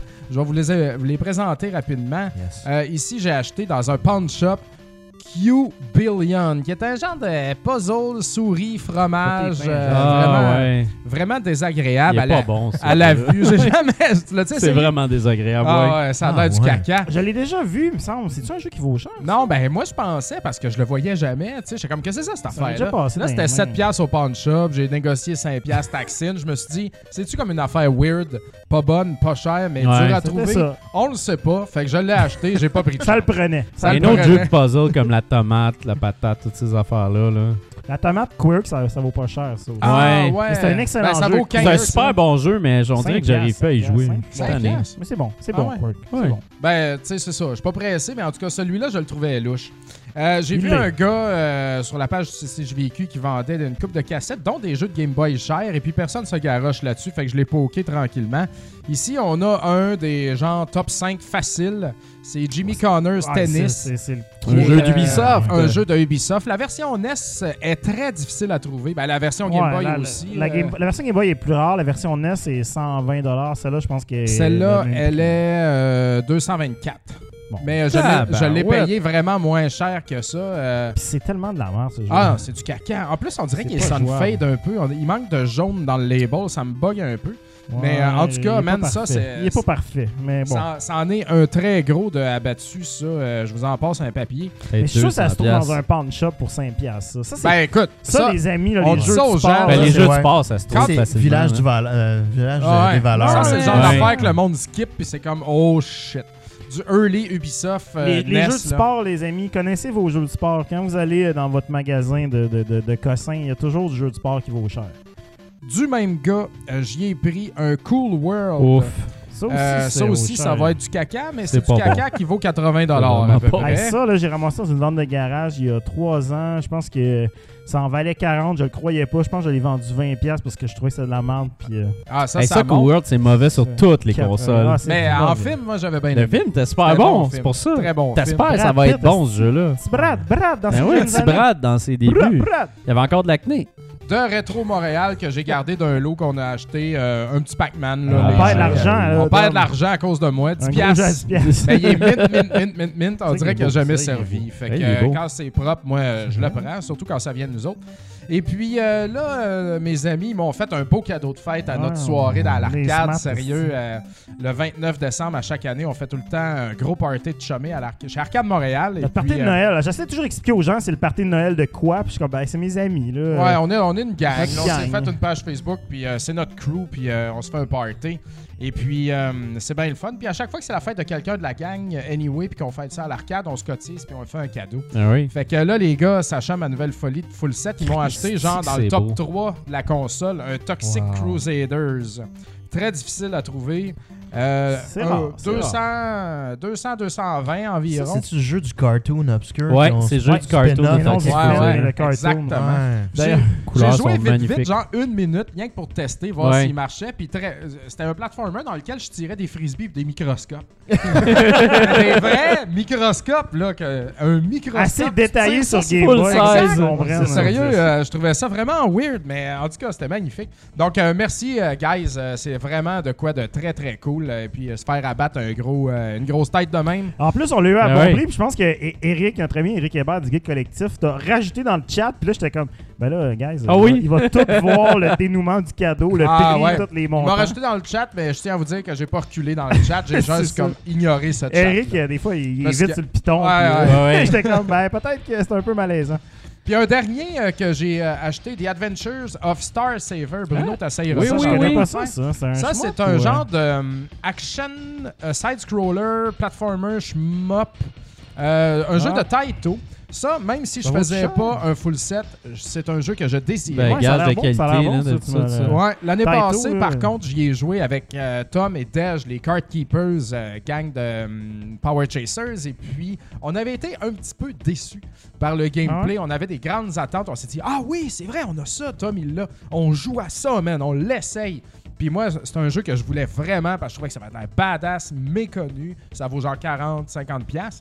Et puis, euh, j'étais comme, yes, man. Puis déçu un peu par le gameplay. Pas super bon. Mais, non, mais bon, quand même. C'est Ah pas, ouais? de- c'est pas de la merde. C'est comme, ah, ok, ouais, non, c'est plus rough qu'on pensait là, au niveau du jouage. Mais euh, malgré tout, euh, si vous collectionnez le Game Boy, je pense que c'est un titre qu'il faut absolument surveiller et qui va monter euh, beaucoup euh, au cours des prochaines Bon, années. ben là, tu venais d'en parler, fait que c'est fait. là. Et voilà, c'est fait. Ben oui. Euh, Monté. J'ai spoilé ça pour tout le 10 monde. piastres de plus pour tout le monde. Et voilà. Donc, euh, c'est ça. Donc, juste pour conclure, pour finir, euh, on est, je suis présentement à 105 jeux sur un but de 510. On peut penser que c'est pas beaucoup. Cependant, la valeur de ma collection présentement est à 4200. Et Ouais, puis, c'est ça, euh, c'est 105 jeux de très haute qualité parce que la scrap, Ouais, je ne l'ai pas acheté encore. Fait que, euh, on peut dire que les, les autres 400 jeux qui me manquent, ils vont valoir peut-être ça au Ça va total. les acheter avec une pelle. Mais ça- Exact, je vais les acheter à coup de pelle. Ça a l'air souffrant, man, faire une collection de Game Boy. Tous les jeux, c'est- ça c'est de la merde, ça c'est de la vidange, ça c'est pourri. Ah non, sérieux. Moi, moi c'est la Il raison doit y pour avoir beaucoup de laquelle je- filler au Game Boy. Je me Ouais, Alors, mon comme argent, sur toutes les consoles, mais NES mais aussi, spécialement au Game Boy. Il me semble Ouais. qu'il y a une grosse, grosse collection Game Boy. plus C'est que quand Ben- Game Boy standard, c'est correct. C'est quand tu rentres dans le Game Boy Color puis Game Boy Advance que la vie devient vraiment terrifiante. Là, Ouais. c'est là que t'as tous Ouais. les SpongeBob, les jeux de. Ouais. Les jeux pour Ben, il y a enfants. beaucoup- euh, Il y a beaucoup de merde sur Game Boy, ça c'est vrai. Ouais, mais ouais, euh, je vraiment. pense que le ratio est quand même bon. Et puis euh, la Moi, je trouve raison que c'est laquelle un je- quart de, bonne, de Ouais. bon stock. genre. C'est correct, ça. Mais Surtout la que- raison pour laquelle je fais ça, euh, c'est parce que moi, NES, Super NES, Game Boy, c'est mes trois consoles avec lesquelles j'ai joué dans mon enfance. Puis Ouais. Les trois full sets que je devrais avoir dans la vie qui feraient du sens en tant que nostalgie collectionneur, ça serait pas mal ces trois-là. Ah oui. Fait que là, je fais le Game Boy, Super NES, ah, on verra. Ouais, sinon, Beaucoup plus tard dans ma Ouais. vie, puis je revendrai peut-être d'autres affaires à ma collection, mais, euh, mais euh, on dirait que je me suis dit, ça me prend ça. Fais-moi Ça, signe ben- quand t'auras le jeu de NSYNC.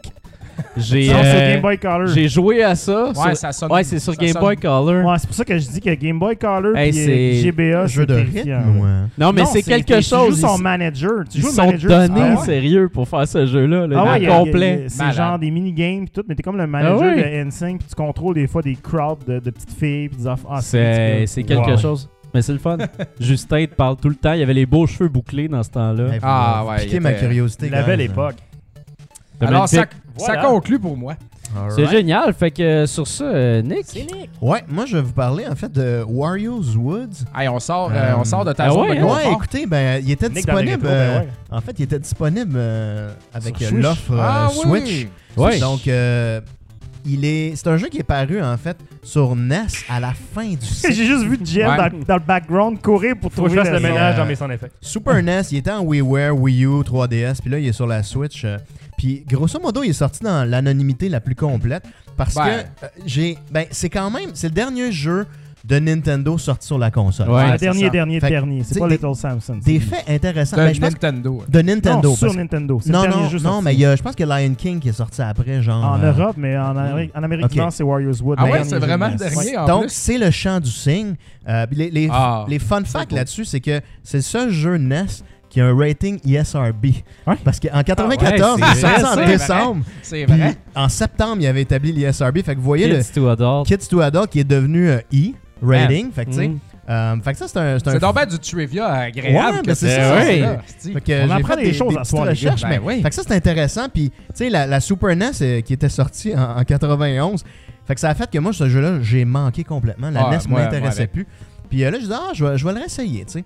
Puis euh, ben c'est un puzzle game grosso modo euh, assez intéressant. Euh, en fait on joue Toad qui doit en fait euh, sauver les bois de Wario qui a ensorcelé les bois puis qui envoie comme des créatures un peu ces minions pour essayer de, de prendre les bois de- du royaume champignon. Fait qu'un un backstory complètement compliqué pour rien.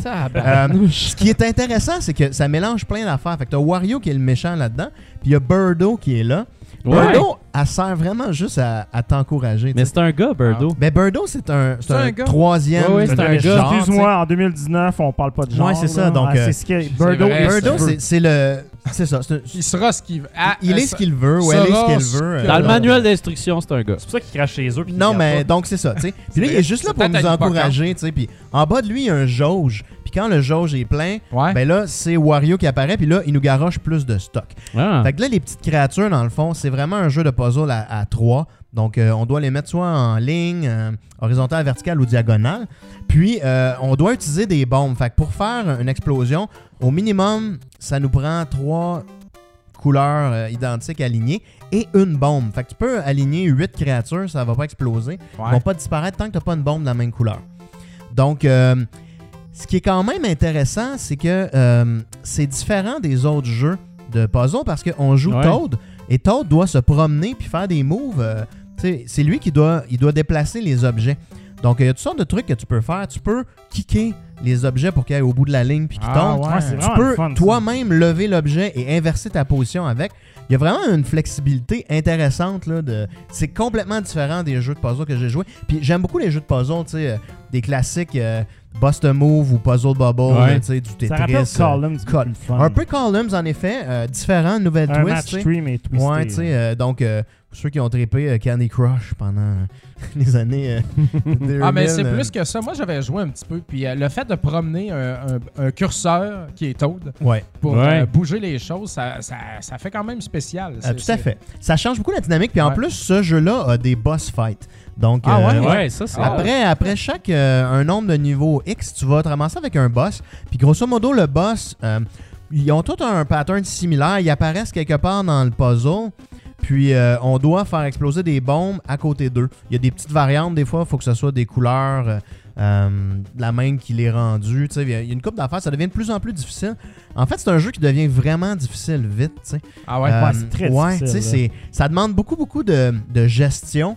Puis euh, quand, quand Birdo est là, tout va bien, c'est cool. Mais quand, quand Wario arrive, il te garoche de la cochonnerie. Tout là. le temps.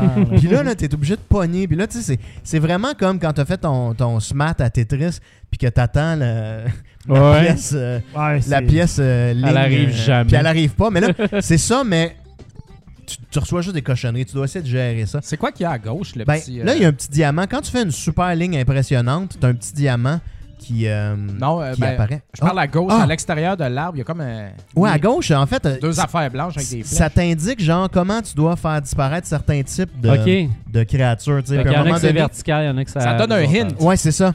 Plus tu vas, euh, plus tu, tu vas loin dans le jeu, plus que ça devient spécial comment tu dois euh, détruire certains types de créatures. Ah, ouais. Donc, euh, il y, y a une complexité. Vous avez peut-être vu en haut, il y a une espèce de créature. C'est pas Navi, euh, la petite fée. Ouais. C'est une autre fille qui s'appelle Wanda. C'est elle qui te fournit les bombes, dans le fond. tu Es-tu dans Smash? Euh, écoute, non, malheureusement. Non, mais il y a ça peut-être un trophée. Il y a peut-être un trophée moi, ouais, Ça ouais, ouais, c'est un spirit, d'après moi. Fait que quelque moi, part. probablement, c'est des recherches à faire. Mais euh, donc, elle, elle te donne les bombes. Fait que quand c'est Birdo, elle, elle te donne des bombes. Quand Ouais. Wario arrive, ben là, tu reçois n'importe quoi. C'est good luck. Euh, c'est un jeu intéressant, mais tu sais, c'est complexe euh, quand même à comprendre. euh, C'est très Il y a un tutoriel au début du jeu, puis je vous Ouais. encourage fortement à le faire. parce que ouais. première partie, là, j'ai rien compris. Puis j'ai pas fait le tutoriel. Le tutoriel, il est pas long. Là. Ça dure à peu près 5-6 petits tours. Là. Mais je vous encourage fortement à commencer par ça.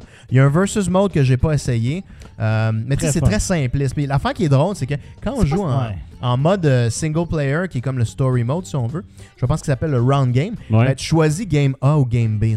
C'est Hmm. plus ou moins clair pour moi. mais Ça ressemble à Donkey Kong au niveau de game A, game B. C'est très Nintendo. Euh, c'est un beau clin d'œil. Euh, fait que c'est un jeu intéressant. Je dirais, il y a juste une affaire. Tu sais, j'ai eu du fun, mais mes sessions étaient assez courtes. Parce que Ouais. je m'écœurais un peu de jouer. euh, tu sais, je peux pas jouer longtemps à ça. C'est c'est demandant. Ton cerveau, il y a énormément d'informations. Moi, ce, sais. ce Ouais. jeu-là, je l'aime beaucoup, mais comme tu dis, il est tellement complexe à manipuler que Ouais. quand la marde pogne, tu sais, Tetris, tu peux planifier, tu sais ce que tu t'en vas, Ouais. tu peux prendre le temps. Mais Ben, ce c'est jeu-là, simple, quand la marde pogne, la Ah marde ouais, pogne en Est-ce que vous pensez que le fait que les petits sprites ils bougent tout le temps, ça, ça te fatigue la tête? Moi, ça me Moi, je pense que oui, personnellement. honnêtement, parce que l'animation, C'est une erreur d'avoir fait ça. il y a trop il y a trop de choses à l'écran tu sais puis même si c'est concentré dans le sens regardez quand Wario arrive là on le voit à l'écran là, c'est le petit oiseau noir là, qui vient de Ah, Mario ouais, c'est 2 ça, là, ouais. qui est là là puis il là il nous goroche plein de schnout puis là, là ça devient un peu l'enfer et en plus t'as le bloc qui va descendre de plus en Ouais, plus aussi. Ouais. Le jeu, euh, je trouve que le jeu sur Super Nintendo il est peut-être un peu plus fluide à jouer. oui La version NES est plus simple par Ah, contre, mais la vrai, version euh. Super Nintendo est un peu plus. euh, peut-être que les sprites un peu plus gros et tout. là. exact c'est plus joli visuellement il y a des game modes Par qui sont disponibles aussi Par contre, je trouve qu'en termes de collection, en tant que collectionneur, Mhm. je trouve qu'une copie complète en boîte de la version Nintendo, c'est vraiment plus beau que la version Super Nintendo. La version Super Nintendo, c'est dans les quand même dans les premiers titres Ouais, sur la console. C'est dans les, dans les deux premières années de la, de la SNES. Fait que je trouve que la, la, la boîte du version Nintendo, c'est vraiment Ouais. l'apogée du Ben, c'est la fin, en fait. là. exactement c'est la fin de C'est ça, c'est vraiment le dernier jour. j'ai validé. C'est c'est magnifique. Moi, Donc, moi j'aime euh, beaucoup ces, ce genre de jeux-là. Ouais. Fait que tu sais, il y a quand même. euh, c'est un jeu le fun. Je vous encourage fortement à l'essayer. N'importe qui. Euh, il est tellement disponible. là, vous allez le trouver en virtuel si vous le voulez. Là, tu sais. Physique, c'est 30 Oui, donc en plus, c'est Ah même ouais, pas quand cher. même, hein, Fait que- Ben, ça, ça a monté quand même un peu, 30$. Ben, ça Ben, pour un 15, jeu 30 que- là. ça doit pas être si 15-30. facile à trouver. C'est le dernier jeu. C'est le dernier jeu. Tu C'est sais, le dernier jeu. 94, là, je connaissais personne qui avait ça chez eux. Ouais. By the way, il y a, Mer- il y a Monsieur Jacko qui a dit sur, euh, sur le, notre chat Twitch Oh. qu'il y a un esprit de Wanda dans Bon. Ultimate. Ouais, c'est clair, il y a un esprit de tout dans ce match. Ouais, ouais, Ah, exact. Donc, euh, beau clin d'œil. Donc, euh, ben, ce jeu-là, j'ai quand même apprécié, je dirais. Il y a une espèce de complexité puis fatigue mentale qui s'établit à jouer à ça. Euh, Essayez-le, trouvez-le sur la, la console de votre choix en virtuel. Il est même en 3DS. euh. Mais euh, pour toutes ces raisons, c'est une expérience, c'est le fun. Mais il y a un petit quelque chose qui fait que ça peut pas être une note supérieure à 7 sur 10. Ah, Donc, c'est bon ça. Allez-y. Correct, ça va à peine. Si vous aimez les puzzle games, garochez-vous là-dessus, mais rappelez-vous que vos yeux et votre cerveau vont devenir fatigués assez rapidement. Ah, c'est Euh, compliqué. C'est Ouais, compliqué c'est c'est pas, euh, c'est pas trivial. D'ailleurs, euh, c'était les challenges les plus durs dans le, le NES Remix. Ah Tu sais, oui, la- la- la ouais, compilation, c'était euh, rough ça. Quand Ouais. t'arrivais avec ça, là, c'était J'aimerais Ouais. ça qu'ils mettent ça à Switch NES Remix, c'était c'est tellement pas le ça, fun. c'est là. obligé de la racheter. Je m'en sac. tu sais. Ouais, mais- J'ai j'ai- j'ai- Ah. j'ai plus le goût de jouer sur peux Switch, l'acheter sur Wii U, fait que je... Sur Wii U. Fait que là, Ouais. tu vas pouvoir jouer pour toi. Mais là, j'ai les ai sur, sur Wii U, mais je veux jouer sur ma Switch. Ah, ben écoute, ça, ça Pas s'en vient sûrement. C'est des gros problèmes. Ils vont te le revendre. Problème du First World Country. Ouais, exact. ouais, c'est ça. Et voilà. Alright, fait que sur ça, on s'en va euh, faire une pause et puis euh, on vous revient avec euh, plein de contenu fantastique et désopilant. Pause! Pour ne rien manquer de Rétro Nouveau et pour communiquer avec nous, suivez-nous sur notre page Facebook, Twitter et Instagram. Vous pouvez écouter Rétro Nouveau en direct sur Twitch, en différé sur YouTube via votre ordinateur, votre mobile ou même votre console. Bien sûr, vous pouvez nous écouter également en balado via iTunes, Google Play, Stitcher et RZO.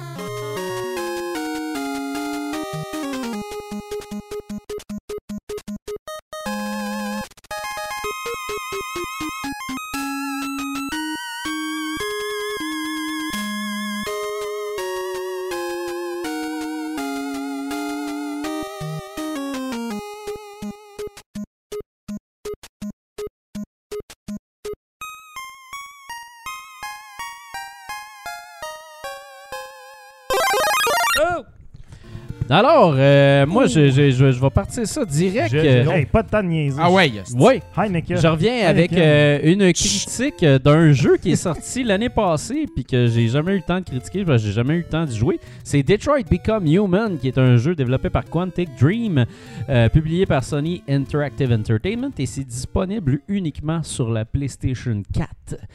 Euh, Oh. Donc, euh, c'est un jeu narratif euh, de David Cage. C'est lui qui a fait euh, Indigo Prophecy, Heavy Rain et Beyond Two Souls.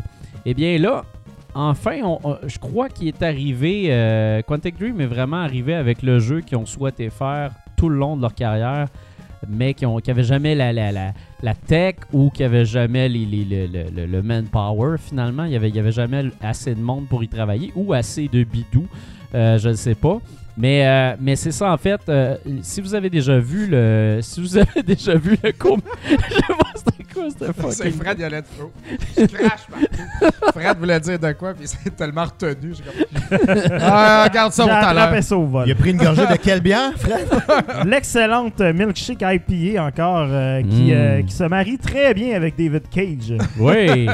Je sais pas ce quoi le lien avec ça. Ouais, va hein, en c'est, trouver un. Mais Bruno, euh, écoute, crémeux, euh, crémeux. Comment ça ils ont réussi ça?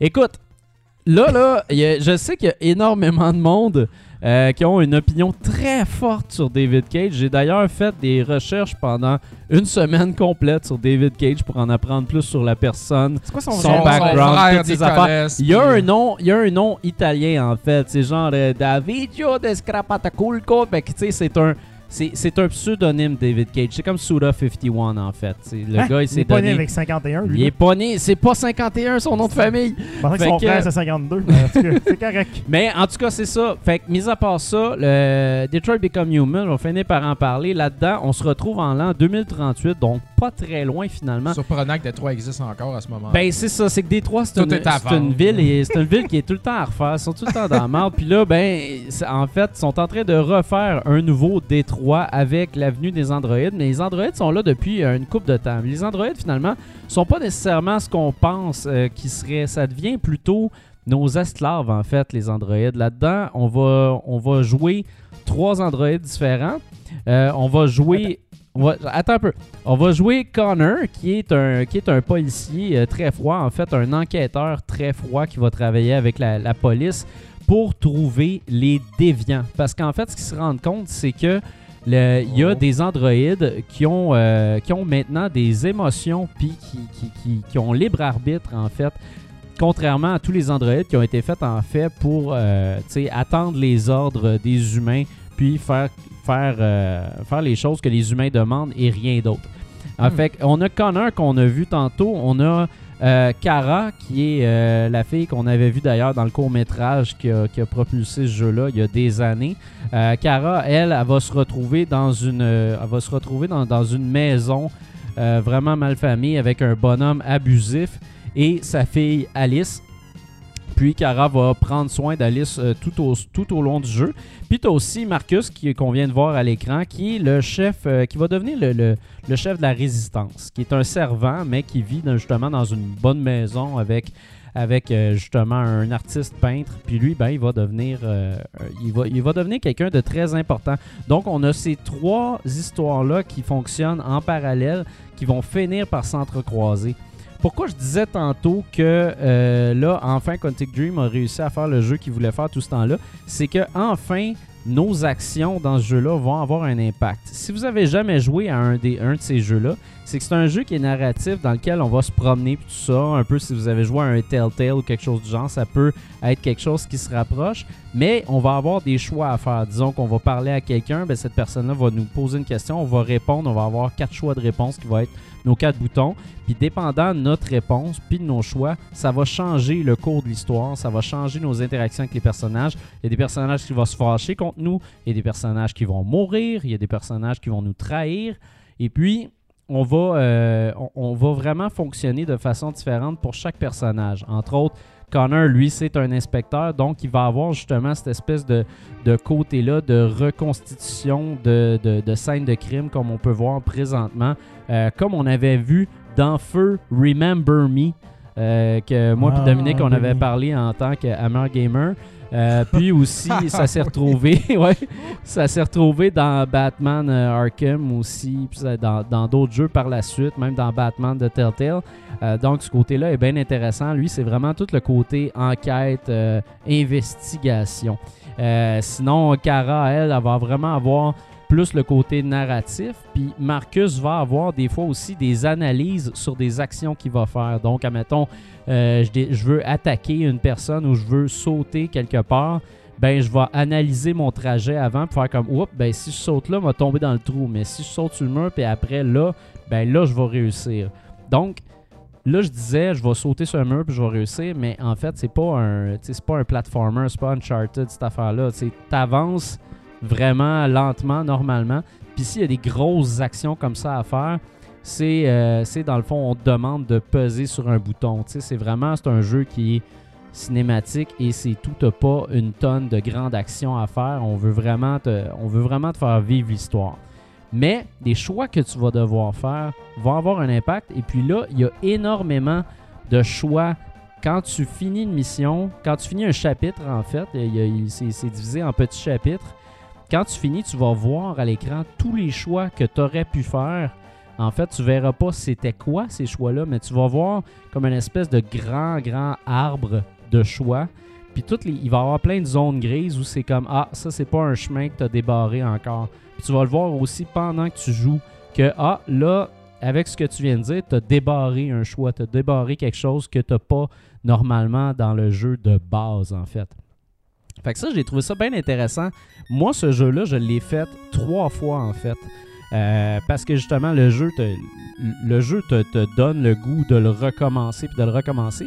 Parce que au début, dans, dans mon, dans ma première version, moi, je me suis dit, les trois, je vais les jouer de façon vraiment safe pour me rendre à la fin avec les trois personnages. Dans la deuxième, euh, dans mon deuxième playthrough, je me suis dit, ben, Connor, je vais le rendre vraiment désagréable. Puis je vais voir comment ça va fonctionner. Puis finalement, Connor, dans mon deuxième playthrough, il mourrait tout le temps. Ouais, ouais. Fait que parce que c'est parce que c'est un Android, il, il arrête pas d'en renvoyer un nouveau modèle. Mais mon collègue qui dans la première dans la première version de, de- dans mon premier playthrough, mon collègue était quand même assez sympathisant par rapport à ma cause comme telle.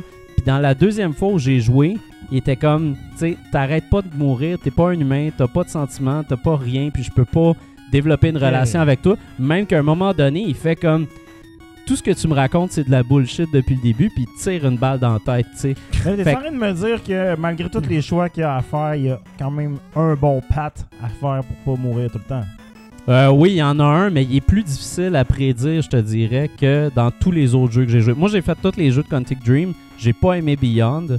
Euh, Ouais, Beyond, était un peu space. Beyond, c'est un peu space, puis c'est vraiment plus basé. Aussi, c'est plus basé sur le. sur. euh, faire de. Diriger des acteurs de haut niveau. Euh, tu vois que ça a vraiment. hey, le gars, il a réussi à avoir Willem Dafoe, puis il, il trippe. Mais là-dedans, c'est c'est complètement autre chose, en fait. Puis justement, il est allé avec des. Des acteurs peut-être de moins haut niveau. Il y a, il y a- il y a des, quand même des légendes dans, ce- dans ce jeu-là aussi. Les mais- des acteurs. ben c'est ça, bref. bref, là-dedans, on a vraiment on a vraiment travaillé fort sur les choix. Euh, Puis entre autres, même dans mon troisième playthrough, Kara et la petite fille sont mortes au début. Au début du jeu, dans, dans la première heure. T'as skippé comme un tiers combien de temps un playthrough Exact. juste de même? Un playthrough, c'est de trois. 10 heures. Ok, ok. Euh, Puis c'est ça, fait que j'ai réussi vraiment à changer le, le cours des choses. Euh, J'ai tout le temps eu des. Non seulement j'ai eu des différentes fins, mais j'ai eu des moments que j'avais pas vu pantoute dans la première, la, la première fois où je suis allé. Hier, j'ai fait une poursuite à pied avec Connor qui était super longue sur des toits, des espèces de jardins, puis tout ça. Puis je courais après un, un de- dans la rue, puis tout ça. Puis même là, il a fallu que je fasse un choix. Puis mon, le détective qui était avec moi était frustré une heure plus tard que j'aille fait ce choix-là. Fait que euh, vraiment, tout a des répercussions là-dedans. Puis c'est ça qui est intéressant. Puis aussi, il faut que je parle rapidement parce que je prends du temps là. Euh, il y a vraiment là-dedans un, message qui, est très clair, puis qui peut paraître euh, naïf puis facile quand on regarde la bande-annonce, mais en fait, on parle d'immigration, puis on parle de racisme. Ouais. Euh, mais, mais Mais on en parle d'une façon qui est, on en parle d'une façon qui est intéressante parce qu'on n'en parle pas directement. C'est juste qu'avec tous les événements qui se passent, tu finis par faire ces parallèles-là toi-même. Puis même que quand tu as terminé le jeu, puis quand tu termines certaines actions, ça te fait réfléchir aussi sur ta façon de voir le monde. Puis minute Fred, une affaire qui est intéressante aussi par rapport à ça, c'est de voir les androïdes parce que les androïdes là-dedans, ils ont leur forme où ils ressemblent à un humain, puis ils ont leur forme où ils ressemblent à un androïde blanc. Puis juste ça, ça peut changer ta perception des choses. C'est-tu des humains? C'est-tu des robots? Comment tu les perçois, toi, pis tout ça? Fait que c'est bien intéressant ce qu'ils ont réussi à faire avec ça. Puis si vous jouez vraiment, puis si vous aimez ce genre de, de jeu-là, je pense que vous allez vraiment triper fort, puis vous allez vouloir le refaire souvent. Écoute, euh, c'est. je, je vais skipper ma question euh, que j'allais te poser.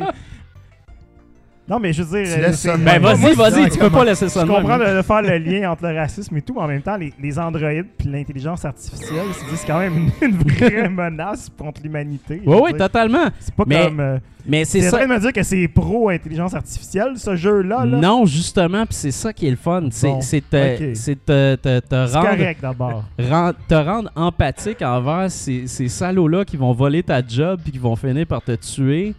Ça, c'est génial parce que tu finis justement par pas avoir d'empathie des- pour mon téléphone, moi, là. là. Je je veux pas Ah. avoir d'empathie pour mon sex-bot, là. Passe 10 heures avec ce jeu-là, là, puis je te garantis, il va se passer de quoi là, dans ton cœur de Grinch. Ça, c'est certain que si je joue à un jeu de David Cage pendant 10 heures, il va se passer de quoi Exact. dans mon cœur de Grinch. Euh, un, jour, Bruno. Un Ouais. jour, Bruno. Je te le Je, promets. je veux toujours le Je, screenshot je de serre, fin, je man. serre la, pin- euh, la pince devant tout ça. Puis, euh, on, on Fred n'aime pas David ça. Cage, j'aime David Cage. Ben j'aime le dernier jeu en fait. Je, je trouve pas, je, me- je m'en sac du gars parce qu'en plus de ça, il a pas écrit rien ça contre le tout gars seul. non plus. Je suis juste pas un fan de ce genre de jeu-là. Puis je trouve ça drôle qu'il ait changé son nom aussi. Mais bon, c'est Ben, correct. ce euh, que je veux dire au monde qui ont peut-être la même opinion de Fred, c'est jouez donc au jeu. Si vous avez des, si vous avez des opinions préconçues, jouez au jeu. Si vous trouvez que c'est quelque chose d'intéressant, ben, vous allez sûrement y trouver votre compte. Pour toutes ces raisons, je lui donne un 9 sur 10. Grosse note. Yeah. Grosse, grosse note, grosse note. Ben, il, est- il vraiment bon, Crime, puis je avec continue à la y grosse jouer. note, là. C'est correct, c'est correct. Ouais. C'est intéressant. C'est bon. Moi, ça fait longtemps que je veux que ça soit Ça ce que c'est. m'intéresse ce que tu dis au niveau de- des choix qui ont de l'impact. Oui. Puis c'est dégoûtant quand tes personnages meurent au début. Moi, c'est c'est le genre de- d'amour-haine que j'ai envers un jeu. Tu sais, quand. Tu sais, comme. euh, je- moi, c'est le Mass Effect 1. Ouais. Tu sais, comme. Tu pouvais. C'est ta première fois que tu joues à ça, tout le monde meurt. Tu sais, tu, tu Ah peux- oui. Puis là, t'es- ça, ça m'écœurait, mais je respecte beaucoup ça. fait que c'est le genre d'affaire le fun. Personne meurt quand c'est avec moi. Dans Mass Effect, on a fait une mission parfaite du premier coup, tout le monde. Tout le crew, full crew, mon gars. T'as-tu lu le GameFAQ en même temps? Non. T'as fait parfait C'est lui qui l'a écrit. Non, j'ai compris assez vite qu'à chaque fois qu'un personnage venait te parler puis te demandait un service, c'était comme Ouais, Bro, I'll help you As-tu out. sauvé Rex? Ouais. Du premier coup. Euh... Moi, je suis sûr que t'es attends, revenu sur ta game. T'es revenu ton save game, moi, je pense. Mais sur ça, on Je- va passer, mais on passe à on va autre chose. passer ça Le à temps file, le temps C'est file. Dom, Oui. avec son, Yes. son jeu difficile à prononcer. Yes, sir. Euh, Thunder ben, euh, je remercie d'abord RDS de m'avoir octroyé le code de Sundered, The Eldritch Edition. J'avais jamais joué à Sundered euh, tout court, donc Ouais. c'est une édition plus complète, j'imagine. J'ai pas fait de recherche. Et puis, euh, c'est un jeu de Thunder Lotus. Et puis, j'ai appris. Ouais. Michael Baroque Larouche m'a appris que c'est une gang de Montréalais Ben qui ouais. sont installés dans le même immeuble que Tribute Games d'ailleurs Yes. soit à côté du Home Depot, dans Ouais. le sud-ouest. Donc, euh, allez leur porter un panier de fruits parce qu'ils font euh, du beau travail. Vraiment. C'est la gang derrière Jotin aussi Ouais, qui est pas malade. Jotin, mais C'est euh, excellent. à la fin de ma critique, tu m'en reparleras, voir s'il y a un lien euh, entre les deux. Oui. Visuellement, il y en a un, en tout cas, parce que je suis allé voir Jotin par la suite et puis je suis OK, là, c'est le Très même, beau. clairement le même artiste super qui beau. Travaille là-dessus. Donc, euh, je ne savais pas, mais ceci est un rogue. je pensais que c'était juste genre. euh, Hey, toi, en plus, l'année passée, t'étais comme fuck les Fuck les rogues. rogues, là, là, man, tu t'en sors tout le un gars temps. qui joue au rogue, man, mais sans arrêt. Un On m'en donne. Ouais, t'es revenu sur Binding of Ouais, Isaac. euh, Ouais, ouais, puis j'ai trippé ma vie, puis là j'ai pris un petit break, j'avais joué à Dead Cells avant ça, puis euh, bon. Fait que là c'était un rogue encore, je savais pas, je pensais que c'était seulement style Metroidvania, Ouais. mais, euh, mais non. Mais c'est correct, parce que dans le fond, euh, on dé- euh, au départ, euh, le, le, le- rogueness de ce jeu-là, c'est quand tu meurs, tu recommences au- à une shrine, et puis il y a une espèce de très grand arbre dans lequel tu dépenses toutes les gemmes que tu as ramassées euh, lors de ta dernière run, et puis tout ce que tu achètes est permanent. Et puis tu achètes plus de force sur plusieurs de tes pouvoirs, plus de life, plus de tout, donc plus de toutes les mécaniques disponibles dans le jeu. On, voit, on le voit présentement, Ouais. Ah, vite, vite, c'est passé. Puis, donc, c'est un rogue qui récompense beaucoup. T'en ramasses beaucoup d'argent dans une run Même parce ça. que tu, tu joues beaucoup dans chacune de tes runs, tu sais. Donc, moi, là, ça, ça m'a plu, là. Ça m'a réconcilié immédiatement. J'étais comme, ah, j'ai encore me faire péter, puis ils vont rien me donner, puis je vais Ouais. rusher. Non, man. Et puis, euh, ce qui est plaisant avec ce jeu-là, ben, tu incarnes une, une femme, d'ailleurs, ça, c'est cool. Et Ouais. puis, euh, j'ai oublié son nom. Je me suis jamais vraiment prêté à l'histoire tant que ça. C'est pas Thunder, justement? Non, euh, Thunder, de Sun, c'est le soleil. euh, Ouais. C'est comme ensoleillé, euh, comme tapé par le soleil. Je sais pas, tu marches dans un désert au début, puis pouf, tu te fais absorber dans un univers que vous voyez présentement à Ouais. l'écran, qui est fucking fucké. Magnifique. Et puis, euh, tu sais pas trop ce qui se passe, mais il y a une espèce de voix de l'au-delà qui te parle là, comme euh, très diabolique. Là, puis il parle avec de l'écho. là. C'est comme Sauron un peu, mais plus, euh, plus volubile. là, tu sais. Et puis, euh, cette voix-là euh, te suit à chacune de tes étapes que tu franchis, te donne des petits hints. Là, tu sais. Puis, euh, ce qu'il y a de spécial avec ce jeu-là, c'est que quand tu joues, il n'y a personne. Tu te promènes, tu te promènes, il n'y a personne. OK. Là, soudainement, holy shit. Là, t'as comme. Il y a comme une meute qui fonce sur toi. C'est un la jeu. meute est dans le jeu. Oui, c'est un. Ouais, la meute est là. Québec arrive. Les gilets jaunes pis tout. Non, c'est ça qui est intéressant. J'avais jamais vécu ça dans un jeu. C'est pas un jeu où est-ce qu'il y a des ennemis tout le temps partout. C'est Ouais. un jeu où est-ce qu'il se passe, il y a personne, puis soudainement, paf, il y a des ennemis. Encore pire que ça, comme on vient de voir à l'écran, de- des fois quand t'es rendu à certaines places ou whatever, out of nowhere, le gong résonne. Quand le gong résonne, Ouais. c'est très mauvais signe. Ah ouais. Prépare-toi parce que tu vas en voir du monde en tabarnache. c'est euh, c'est- ça, c'est des meutes et des meutes et des meutes. Donc, euh, tu commences avec aucun pouvoir et puis euh, c'est très Castlevania et tout ça. Tu débloques chacun des pouvoirs. Là, t'es comme Ah, j'ai pas de double jump. Ben, tu le gagnes. Tu colles, euh, tu colles ces murs, mais tu peux pas grimper ces murs. Ben là, plus tard, tu peux grimper ces murs. T'as un genre de harpon. Euh, T'as un genre de slash d'épée par en avant. Euh, T'as un dash, bien sûr. Et puis, euh, quoi d'autre? Euh, T'as-tu juste une épée là-dedans ou tu vas débarrer d'autres non, armes? y a ça, j'aimais ça aussi. Les armes, c'est pas compliqué. T'as une épée, puis c'est la même tout le long. T'as une attaque par en haut, en haut, en bas, puis euh, un genre de petit combo de base, puis that's it. Nice. Euh, tu dé- as aussi comme arme spéciale un genre de gun, un esti gros bazooka qui lâche des beams. Puis quand tu tires de ça, tu recules, mais ça fait très très mal au monde. OK. Et ça, c'est upgradable aussi. Toutes tes attaques sont upgradables. J'ai remarqué certaines lignes à l'écran. C'est tu- quand tu, tu peux-tu comme frapper pour traverser plus loin ou quelque chose du genre? Euh, non, Ok. non, euh, pas vraiment. Ça donnait l'impression. Tant mieux. Et puis, euh, chacun de tes pouvoirs, tu ramasses là-dedans des shards, hein, des genres de cristaux mauves diaboliques, OK? OK. Puis là, tu peux choisir d'aller les brûler à la fournaise, parce que j'ai vu une fournaise, ou tu peux les choisir des, des utiliser pour corrompre tes propres pouvoirs. Puis la voix de l'au-delà qui te parle t'encourage fortement à corrompre tes pouvoirs. Puis euh, ça fait une petite différence quand tu corromps un pouvoir parce que t'es vraiment plus puissant. OK. Ça devient Donc- un site. Ah, c'est vraiment ça. C'est vraiment ça. Morceau par morceau. Tu sais, mettons, quand tu pouvais juste coller sur le mur, tu corromps ce pouvoir-là. Là, tu peux grimper comme une araignée super vite ces Ok. murs. Euh, ton, ton, euh, ton dash, au lieu de faire un dash, il fait un téléporte de trois coups que tu peux faire. Clac, clac, clac. Que tu te, Ouais, comme- mais là, tous ces beaux cadeaux-là, ça doit venir à un prix. Ben, je sais pas, parce que là, je suis rendu à la fin. Et puis, euh, ce jeu-là, il- puis il te le dit dans les quotes, c'est genre euh, embrace or euh, resist. OK. Puis moi, je embrace comme une bitch. Ouais, tu, vas, tu vas payer, là. J'ai rien résisté, Le man. s'en vient, ami. J'ai juste tout absorbé. J'ai comme oui, oui, oui. Donnez-moi tout ce pouvoir-là. Fait que là, je suis rendu au boss de fin puis je suis pas capable de le battre parce qu'il Tu est vas aller vraiment tuer les dur. enfants de Jedi bientôt. là. C'est clair. Ah Mais on m'a dit que c'est ça, il y a deux boss de fin différents. Donc, quand tu résistes, euh, j'imagine que tu vas brûler des chars, Ouais. tu vas les absorber. Donc, il se passe autre chose. Mais j'ai pas réussi à le finir encore une fois. J'étais à la fin, tu sais. Euh, Il y a des il y a des boss, des trois gros, gros, gros boss dans ce jeu-là qu'il faut détruire. Euh, et puis, tu as plein de petits mid-boss. Et puis, tous ces, des- ces boss-là te donnent euh, des, euh, tu sais ça, des shards. Ouais. Ils sont très impressionnants, surtout les gros parce qu'ils sont gigantesques. Mhm.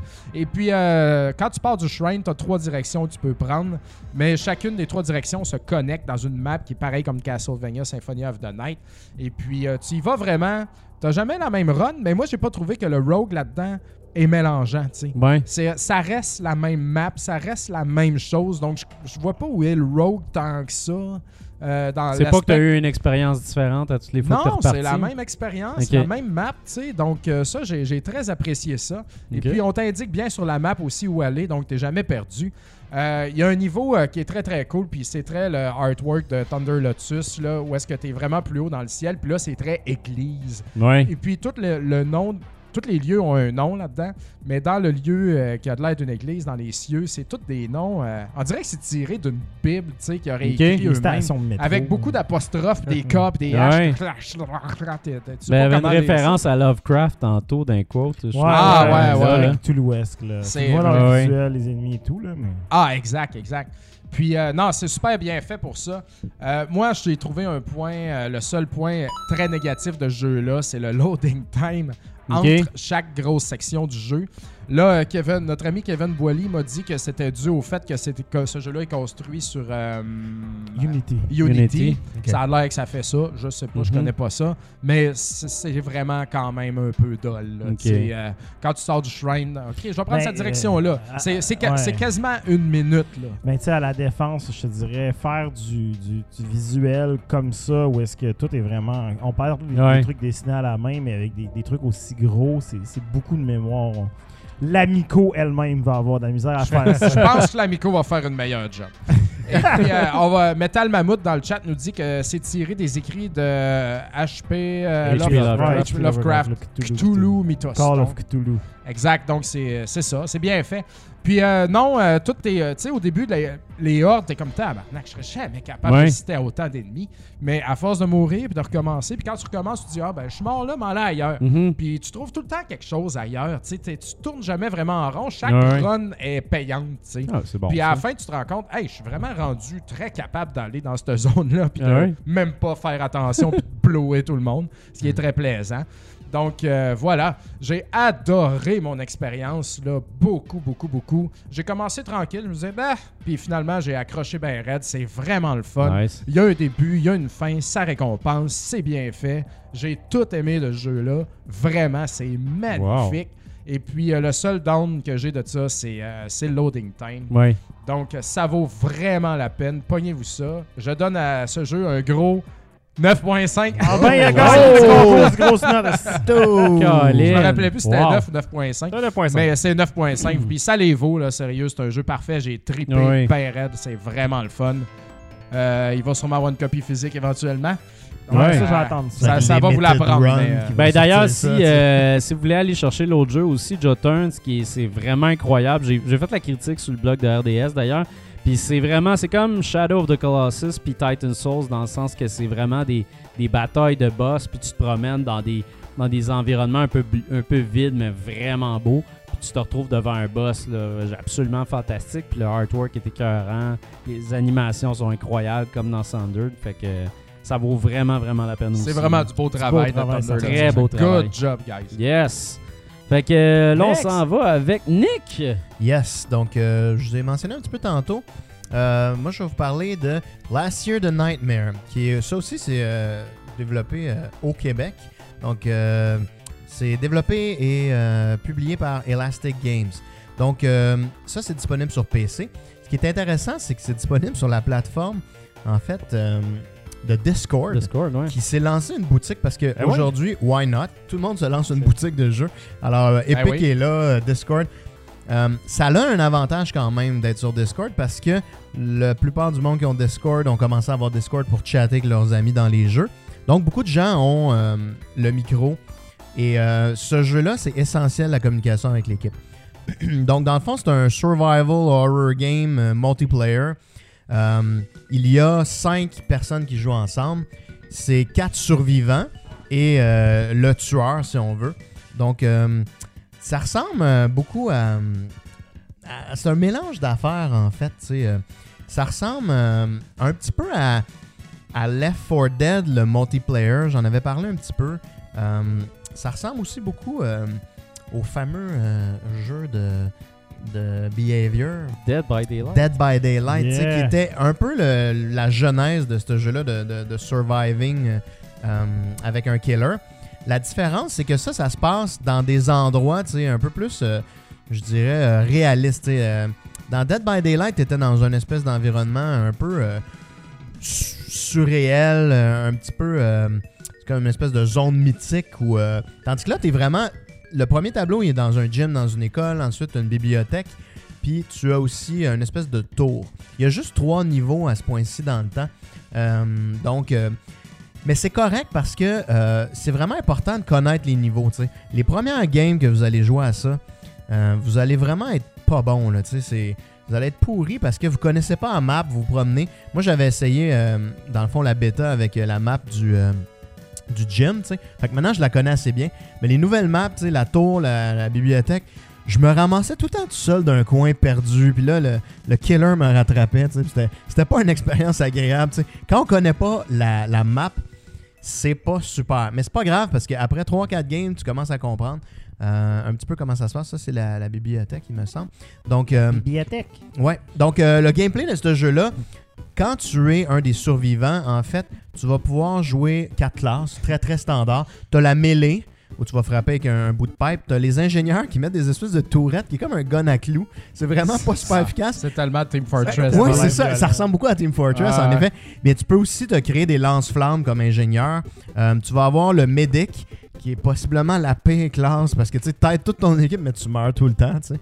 Euh, mais moi, j'avais du plaisir quand même à healer le monde. Mais c'est ça, mais tu sais, il y a des medics qui sont plus offensifs là-dedans. Non, tu pitches des, des medkits. Euh, puis tu vas avoir le scout. Le scout est assez le fun parce qu'il y a un genre d'appareil photo qui fait un flash puis qui aveugle le killer. Fait que l'équipe peut se sauver pendant ce temps-là. Fait que c'est quand même assez bien balancé. Euh, honnêtement, tu sais, je disais le medic, mais le medic est très très important. Et euh, tu peux jouer aussi Ouais, le c'est ça, tueur. faut pas chier sur le medic parce Non. que sinon personne le joue puis là on Ouais, est dans ça. Allez-y, Medic, guys. Ça en prend un par équipe. Là. Faites pas des, des équipes euh, débalancées. là. La clé de- du succès, c'est le travail d'équipe et de pouvoir faire chacun euh, sa spécialité. Euh, quand on joue le killer, on le voit ici. coup de hache là d'en face de Ben la ouais, fille. dois-. Écoutez, regardez, là, on va voir une scène d'exécution. en là. Ça, moi, j'ai eu un, un petit problème, là, tu sais, dans un sens. Ouais, c'est rough. c'est, très, très violent. tu sais, euh, c'est pas du Mortal Kombat où t'arraches une colonne vertébrale, puis là, le monde rit. Là. Tu sais, C'est, C'est de la violence très- réaliste. Ouais, c'est- tu sais. C'est sûr qu'en 2019, tuer des adolescents dans une école secondaire, c'est pas super. Ouais, là. mais tu vois, d'ailleurs, ça se passe dans un setting des années 90, tu sais. Ah, parce 90, c'est correct. Parce que c'était correct dans ce temps-là de Ouais, faire ça, ouais. tu sais, c'est ça. On les Euh. C'était correct dans ce temps-là, Columbine. Non, non, mais blague à part. Non, c'est c'est horrible. On veut jamais, jamais ça. Ce qui est d'ailleurs un des malaises que j'ai avec ce jeu-là, parce qu'il y a un certain niveau de réalisme. Mais le, le volet de survie est intéressant. Comme je dis, c'est vraiment basé sur le teamwork. Tu peux barricader des portes, euh, mettre des pièges euh, quand tu es les survivants. Là, je vais parler du quand tu es le, le fameux killer, en fait. Tu peux jouer une des trois euh, classes. Donc, tu en as un qui est comme une espèce de grosse brute qui charge en ligne droite, qui pogne le monde, qui peut les garrocher au bout de ses bras puis les smasher sur un mur. On le voit à l'écran Des présentement. beaux gros doigts de pogo comme on les aime. exactement. tu sais, lui, il est stiff. Là, on vient de se faire aveugler, en fait, comme je vous avais décrit. Euh, donc, ça, c'est un des killers. Lui, euh, il, c'est pas très euh, diversifié ce qu'on peut faire comme killer. C'est pour ça qu'il y en a trois. Il y a un deuxième qui est comme un peu mieux balancé, qui est le tueur à la hache. Lui, il marche, il peut courir un petit peu. Puis, tu sais, sa spécialité, c'est vraiment plus de faire de- du gros dommage avec sa hache point blank. Puis, tu as un troisième qui a vraiment pas beaucoup d'HP. Donc, il est très, très fragile, mais qui a un genre de chaîne qui peut agripper le monde à distance. Ça ressemble Ouais, beaucoup au. Smoker. Exactement. Euh, comme dans exactement, Left 4 Dead, dans là, Left qui- 4 qui Dead. permet de se séparer du groupe. Ouais, puis, euh, tu sais, ça, c'est le tank de Left 4 Dead un peu, tu sais. Puis, euh, il y a des inspirations ici qu'on voit. Ben, c'est une bonne idée parce que honnêtement, euh, tu sais, on fait des blagues sur le setting et tout, là, comme quoi c'est Ouais. et tout, mais en même temps, je trouve que ça va chercher vraiment la fantaisie des films d'horreur et en même temps Ouais. la- les qualités de Left 4 Dead qui étaient avant tout des, des classes qui permettaient de faire des fonctions, qui permettent de découdre un groupe. Sais, comme tu dis, euh, si tu ramasses le, le, le medic puis tu l'isoles puis personne s'en rend compte, ben tout le monde est dans la merde après. Ouais. Ben, Left 4 Dead, il n'y avait pas de classe, mais oui, il fallait que tu aides les autres. C'est Ben, le cours. t'avais quand ouais, t'avais euh, les armes que tu fais ramasser. Ouais, exactement. Tout, le monde prenait des armes différentes, tout à fait. Mais tu sais, tu vois ça, oui, c'est teamwork, teamwork, teamwork. Puis ce qui est le fun, c'est que t'as peur. Tu jouer dans le noir chez vous. Puis euh, t'entends crier. Puis ce qui est drôle, c'est que des fois, c'est comme sur Discord. Puis le killer te parle, tu sais. Puis euh, tu peux, tu sais, tout dépendant, là, fait que tu peux entendre les autres. Disent, Hey, je m'en viens vous poigner, guys. Tu sais, euh, fait que ça, c'est quand même intéressant. Mais il y a vraiment une espèce de, vibe épeurante, tu sais. Tu joues à ça, là. Tu sais, tu sursautes à tout moment, tu le sais pas, là, tu dis, hey boy, là, t'ouvres des boîtes, puis il y a des trucs, c'est que quand t'es en killer mode, t'es en mode prédateur, tu t'es comme, t'as disparu, tu peux te promener vraiment vite, ok? Puis tu réapparais dans une espèce de nuage de, de fumée, puis des fois, t'ouvres une boîte, puis la personne réapparaît là-dedans, puis là, tu ah!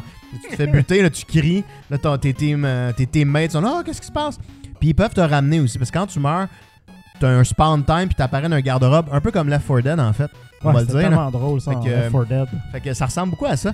Mais c'est une expérience d'horreur. Si vous aimez les films d'horreur, vous allez triper là-dessus. C'est quand même, tu sais, je dis, il y a- il y, a- il y a de la violence réaliste, mais qu'est-ce que vous voulez? Ben, c'est un peu cartoon C'est- quand même. là. Ben, c'est un peu cartoon, mais. les Ouais. scènes d'exécution sont rough, tu sais. À H, là, particulièrement. T'as fait pitcher sur le mur, ça va, là, mais la scène d'exécution à H est rough. Euh, heureusement, ça saigne pas tant que ça, tu sais. Il n'y a pas du sang à profusion.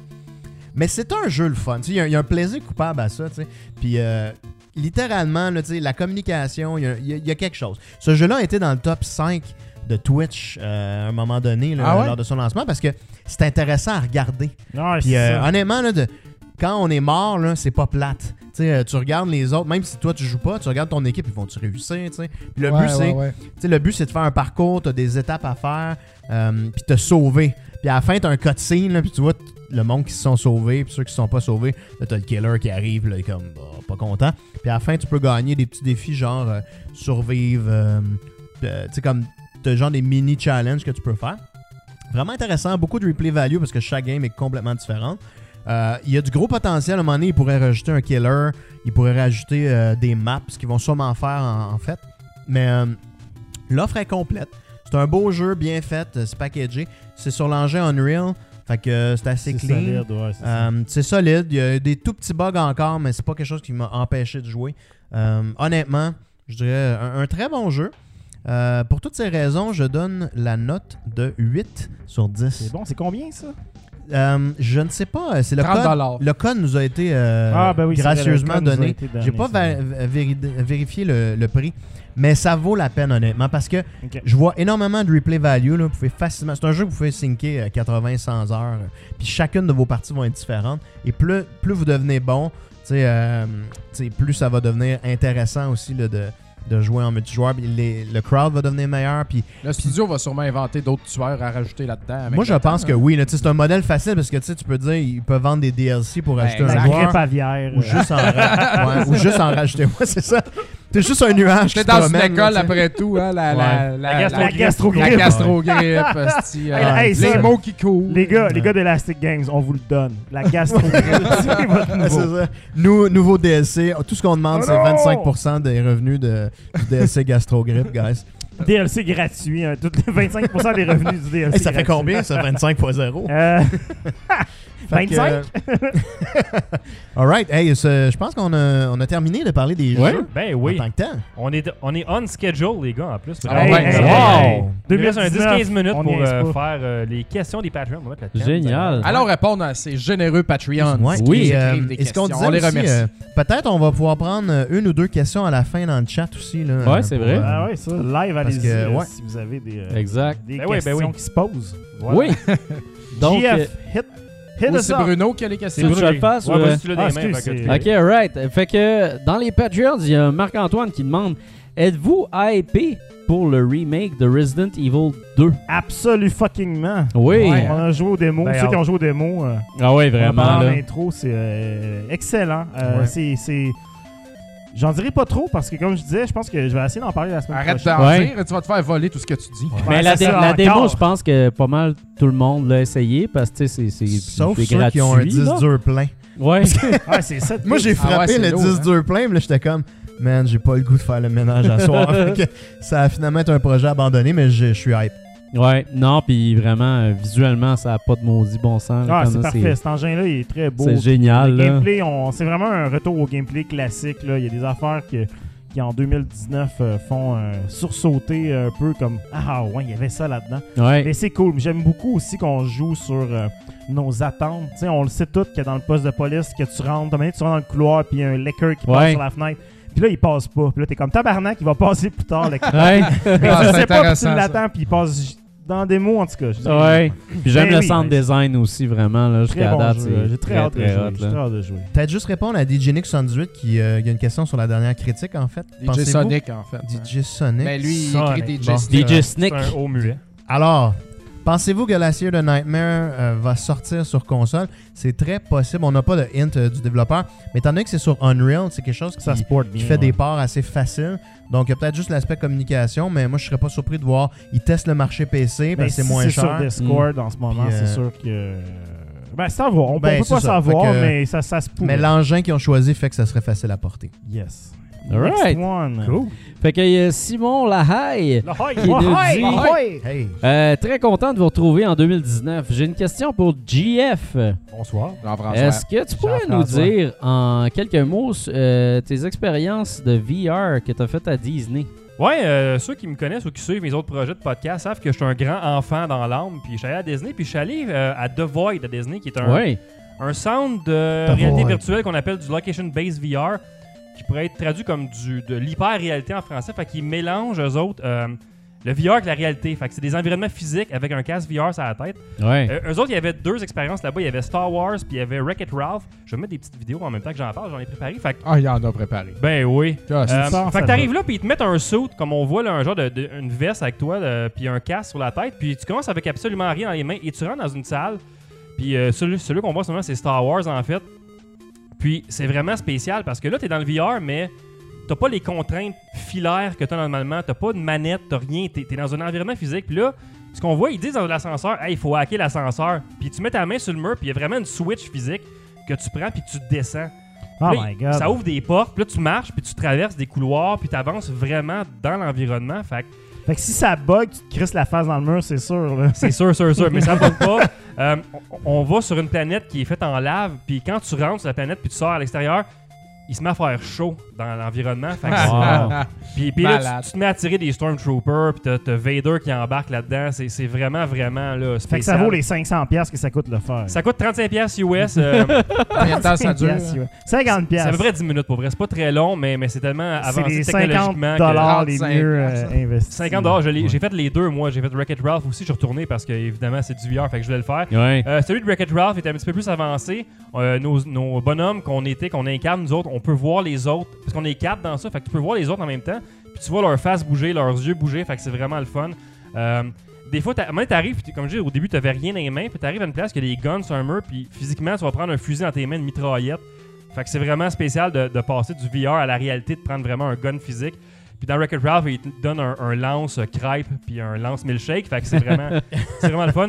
Ils reprennent un peu l'effet de fumée puis de feu. Euh, dans, là, on était dans une cuisine, la cuisine pogne en feu. Fait que je pense qu'ils réutilisent les mêmes environnements pour les Ouais. deux jeux.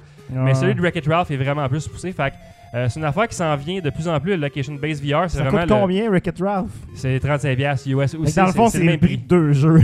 C'est ça. Euh, ah, mais c'est cool. C'est quand même assez. film awesome. Wreck-It Ralph Breaks the Internet. C'est très bon. je l'ai pas Ah, vu celui-là. ouais, C'est un jeu, moi j'y allais à contre-courant. J'ai pas vraiment aimé ça. Ah, moi j'ai moi j'ai moi, aimé le premier, c'est j'ai pas vraiment mal. J'ai très beaucoup aimé le premier. Mais le, deuxième, je l'ai préféré au premier. Ah ouais? Parce qu'il y a Marvel euh, dedans.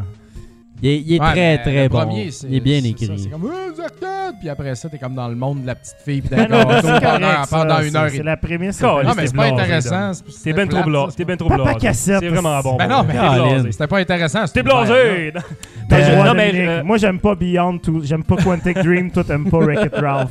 On se comprend dans nos Ouais. grains Euh. Mais, mais Ah, juste dire deux affaires. The Void, ils ont une succursale à Toronto. C'est le plus proche qu'on a euh, de Montréal, en fait. Si je m'en vais à. Toronto bientôt, je vais aller faire un petit tour. Dans le centre-ville, et puis ils ont Star Wars et ils ont Wreck-It Ralph. C'est les deux. Ah, ok. Puis il y a 35 d'autres places dans le monde, ils ont euh, Ghostbusters, puis j'ai vu, puis Ouais. tu te battre contre le gros bonhomme Marshmallow, ça a Ah, l'air ouais, écœurant, là. ça a Mais, l'air hein. courette. Tu te fais pitcher genre de la crème gilette dans Ouais, exact. Arrête là, j'ai un bandée pour rentrer chez nous. Juste en petit jet, ouais. Puis juste dire que demain, j'ai été invité à aller essayer Enter the Do-What. Je m'en vais euh, Oui. on the road euh, aux euh, Galeries Rive-Nord à Repentigny. Wow! Et je m'en vais Wow. essayer. euh, J'ai été invité par la Exotique. compagnie Phenomena qui euh, ont fait un genre de location-based VR de même. Mais eux, c'est dans une affaire euh, égyptien. Puis ils ont un tapis roulant en dessous. Puis quand tu avances, le tapis roulant se met à bouger. Fait que tu te promènes vraiment dans un environnement sans physique. Ben, tu bouges, mais tu n'avances pas parce que le tapis. Ok. Euh, Ben oui, j'ai hâte de voir ça. C'est euh, c'est aux Galeries Rive-Nord, c'est gratuit, c'est ouvert la fin de semaine de 10h à 17h et c'est jusqu'au 10 mars.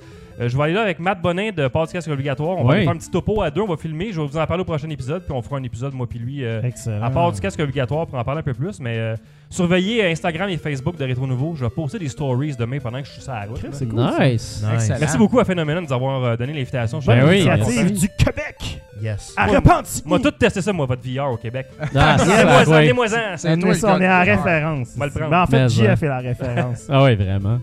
Euh, Puis il me demande, euh, Bruno, as-tu essayé Pinball FX 2 sur PSVR? Non. mais, Bon, ben, C'est l'argent Patreon bien investi. mais, mais par contre, j'ai essayé euh, un autre pinball en VR, puis je comprends le, l'appeal, en fait, euh, de jouer euh, un pinball en VR. C'est le fun. La euh, Comment? Hein? Re- Refais ça, bouger ta La main.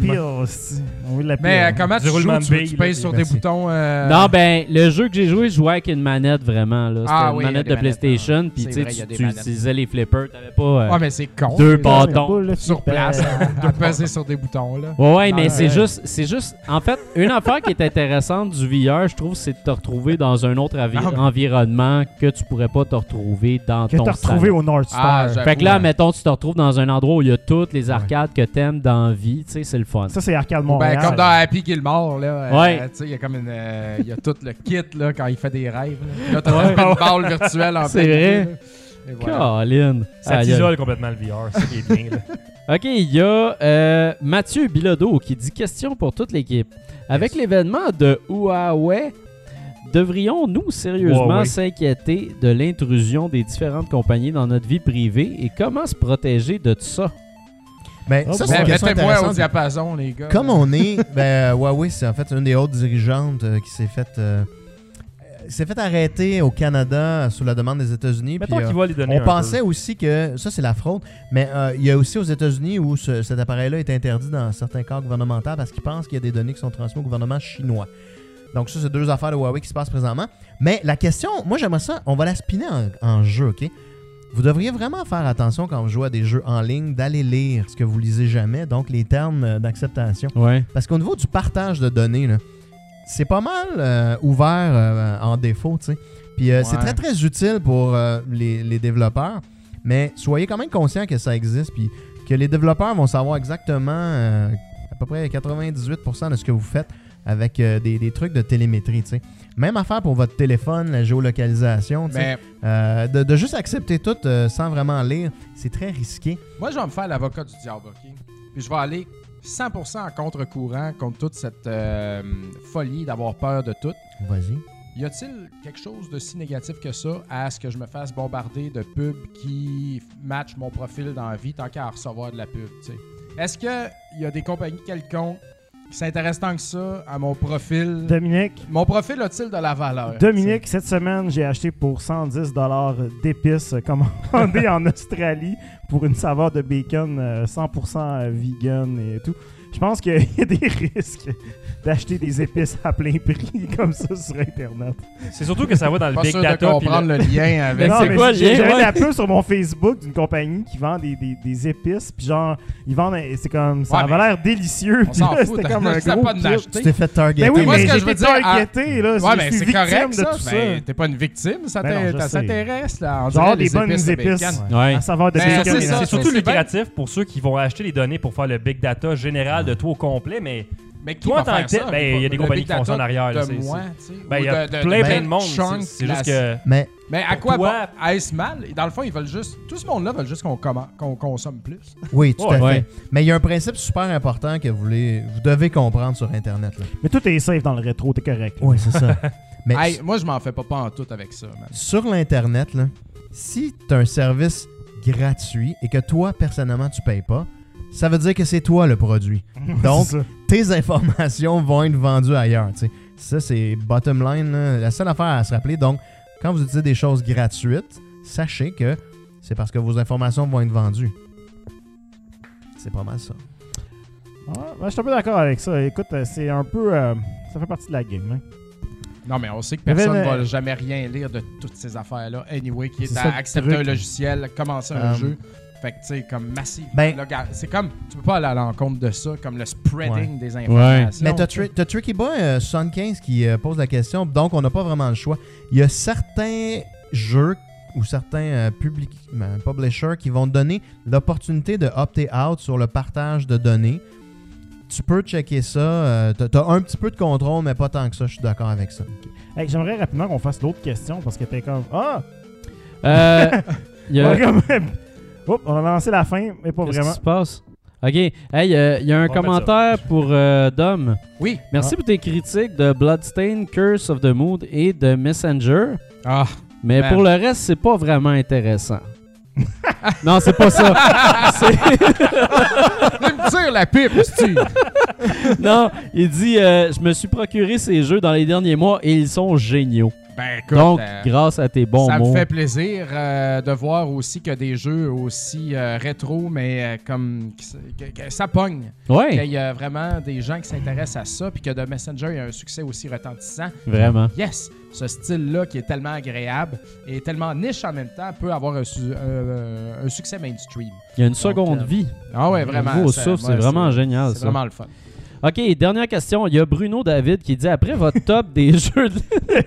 Après votre- la musique. euh. Après votre top des jeux de l'année, j'aimerais connaître un jeu auquel vous avez joué, que vous avez été déçu ou que vous déconseillez totalement l'achat. Il dit Pour moi, le premier jeu qui me vient en tête, c'est The Banner Saga. C'est bon, connais Banner. Saga pourtant. Mais Écoute, euh, euh, moi, je dirais, dans les jeux que j'ai pas parlé l'année passée parce que j'étais un peu déçu, euh, il y, a- il y a Battlefield V ou Battlefield 5. Ouais, si Battlefield c'est 5. Battlefield 5 ou Battlefield Victory, qui était, ma foi, assez un peu ordinaire. ouais. Euh, J'avais des grosses attentes quand même pour ce jeu-là. Il avait vraiment beaucoup vendu, mais je me doutais bien avec tout ce qui était arrivé un peu auparavant avec euh, Battlefront et tout. Ouais. Mais euh, ouais, c'était assez ordinaire. Ils ont- le, le jeu est comme pas top. C'est pas mauvais, c'est très beau quand même. Il y a vraiment beaucoup de travail qui a été mis, mais on dirait que le résultat est comme pas accrocheur. Puis ça Ouais. un peu déçu. Sinon, je dirais Darksiders 3 que tu as, mentionné dans le dernier show. Ouais. Ah, pas le dernier show, là, dans, Avant les, dernier. dans les derniers, avant dernier show, avant les fêtes. Ouais. Puis euh, j'étais un gros fan aussi de la série. Puis je suis allé avec un peu qu'est-ce que tu disais et tout. Puis j'ai vraiment pas accroché. Après Non. trois heures, j'étais comme tanné. Là. Je, vais- je vais passer à d'autres choses. Ouais. Mais, euh, c'était pas, c'était pas mon gros moment de 2000. Je te comprends très bien. Dominique, as-tu euh, quelque chose à mentionner là-dessus? Oui, euh, il y a un jeu indépendant qui s'appelle Save Me Mr. Taco, qui euh, se veut euh, une petite pieuvre. euh, que- qui- qui- c'est un hommage au Game Ah, Boy. oui, oui. Puis euh, moi, j'ai vu les previews de ça, j'étais comme bandé dur, là, tu sais, c'était wow, c'était ça va dur. être le fun, là, tu sais, c'est beau petit quest, platforming, petite pieuvre, Game Boy, tu sais, c'est un bel hommage, c'est très Kirby-esque, tout ça, mais c'était plat. Ouais. C'était plate. Je suis super Ouais. déçu de ça. Pourtant, je suis allé voir le compte Twitter, puis le créateur de ça, qui est sans être seul, euh, a travaillé fort, puis tu sais, je salue le travail. Moi, je salue toujours le travail, tu sais. Ouais.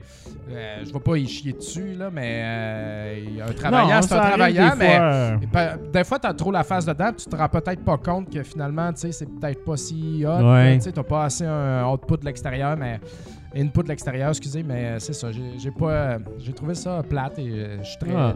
déçu, dommage de ça. C'est triste. Euh, moi, il y, a, euh, moi, il y a- il y a Kirby Star Allies, en fait, euh, que j'ai acheté. euh, vraiment, j'avais très, très, très hâte d'essayer ça.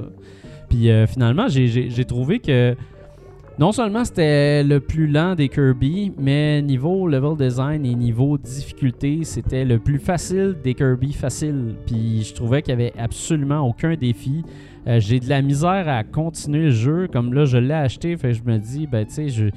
Let's go mon gars, je le laisse à la console puis je- j'essaye de le finir parce que je sais aussi qu'il y a des trucs qui se débarquent qui sont intéressants puis il y a une autre campagne qui se débarque qui rend le jeu plus difficile, fait que ça rend l'affaire intéressante. Mais il y a beaucoup de travail je trouve à mettre pour avoir du fun si t'es tout seul. Puis à- avec du monde, j'ai joué avec mes enfants puis mes enfants étaient comme c'est trop facile, en fait. Puis on se mélange tout le temps quand on pitch Ouais, les cœurs c'est autres bonhommes. C'est chaotique, puis j'ai pas de fun. Puis je me dis, crime, quand même, mes enfants ont pas de fun. Il y a quelque chose de weird là-dedans. On dirait que le jeu est populaire, mais qu'il y a juste moi qui aime pas ça. Puis mes enfants, je sais pas. Fait que. euh, Ouais. Ben, fait que c'est un ça. succès chez les. euh, J'ai personne. les bourrés. mais chez les Georgiens. Chez les Georgiens, mais non, j'ai- je suis vra- je suis vraiment très déçu de ce jeu-là. Puis euh, C'est chaud, ça Vox. c'est- Patiné, ça. C'est sa troisième. Sinon, comme Fred, Darksiders, c'est- c'était quand même, tu sais, puis moi, j'ai- j'ai vraiment, vraiment travaillé fort sur ce jeu-là quand j'en ai fait la critique. Mais euh, au final, c'est vraiment une déception, là. Donc, euh, Ouais, moi, rapidement, en fait, euh, The Darkest Dungeon, c'est un jeu Ah que, oui, hein? c'est un jeu que je watchais depuis euh, je- pre-release, puis euh, tu sais, je, je le voulais, je le trouvais beau, tu sais, il, est- il est visuellement intéressant, tu sais. Finalement, il est tombé en, en solde euh, à quelque part dans l'année, je l'ai acheté, je l'ai joué peut-être 15 minutes, j'ai pas aimé l'expérience, tu sais, j'aime bien les turn-based, puis euh, ouais. tu sais, celui-là, il avait l'air deep. Tu t'en vas d'un donjon. tu sais, il y a- C'est la folie qui s'empare des gens, la panique. tu sais. Mais c'était juste pas super satisfaisant comme combat. Fait que, tu sais, honnêtement, je- il est parké. euh, je pense pas y retoucher. Parqué dans la librairie avec Il est les pas- 300 autres jeux. Ah, Ben, au moins, je l'ai booté celui-là, là, tu faut dire. je l'ai installé, bien. mais malheureusement, ça va pas être mon type de jeu, même s'il y a des gens qui capotent sur ce jeu-là. Oh, oui. Toi, Jean-François, juste du bon? Non, en VR, faut que je redise celui que j'ai bâché l'année passée, Apex Construct. Ouais. Quel, quel, quel, quel vidange ce jeu-là. Je- je- J'ai rien de bon à dire là-dessus, encore une fois. là. le jeu d'arc à flèche, un peu cybernétique, euh, ils ont scrappé la base qui était l'arc à flèche. Ouais. J'ai- Je l'ai même pas payé, puis je veux être remboursé. là. Fait que c'est- c'est mauvais à ce point-là. Calme. C'est- c'est à- Touchez pas à ça. pour- c'est- la seule affaire que je vais dire, là, parce que sinon je pourrais partir sur une heure de bâchage sur ce jeu-là. là. On mentionne euh, Fallout euh, dans Ah, moi, la- j'ai aimé ça, Fallout. J'ai Ouais. pas- Ouais. j'ai- J'ai pas. euh, je peux pas dire que, que j'ai pas. Il y, avait des, des trucs décevants dans Fallout. C'était pas. euh, Mais en même temps, c'était un peu ce qu'il y avait déjà Ah, Il y a. Metal Mammoth qui dit que Darkest Dungeon, il a trouvé ça fou. Ouais, c'est ça. vois, les Ouais, mais- la, la majorité goûts des gens trouvent ça nature. vraiment Exactement. fun. Ben, je m'attendais à triper, puis euh, j'ai pas trippé. On s'excuse, c'est parce que Nick est fou. C'est c'est ça. C'est un- C'est un cabotin. Hey, c'est un bon show de retour, messieurs. ouais, c'est. Gros show. Peut-être tight, tight. Hey, ça, c'est ça, c'est Ben, bien fait. Tight, Moi, je veux finir ça avec une bonne joke que j'ai appris Ah. dans le temps des fêtes. Une bonne joke. Savez-vous c'est quoi la différence entre un gars qui va à l'épicerie puis un gars qui va à la toilette? Non. Pénis!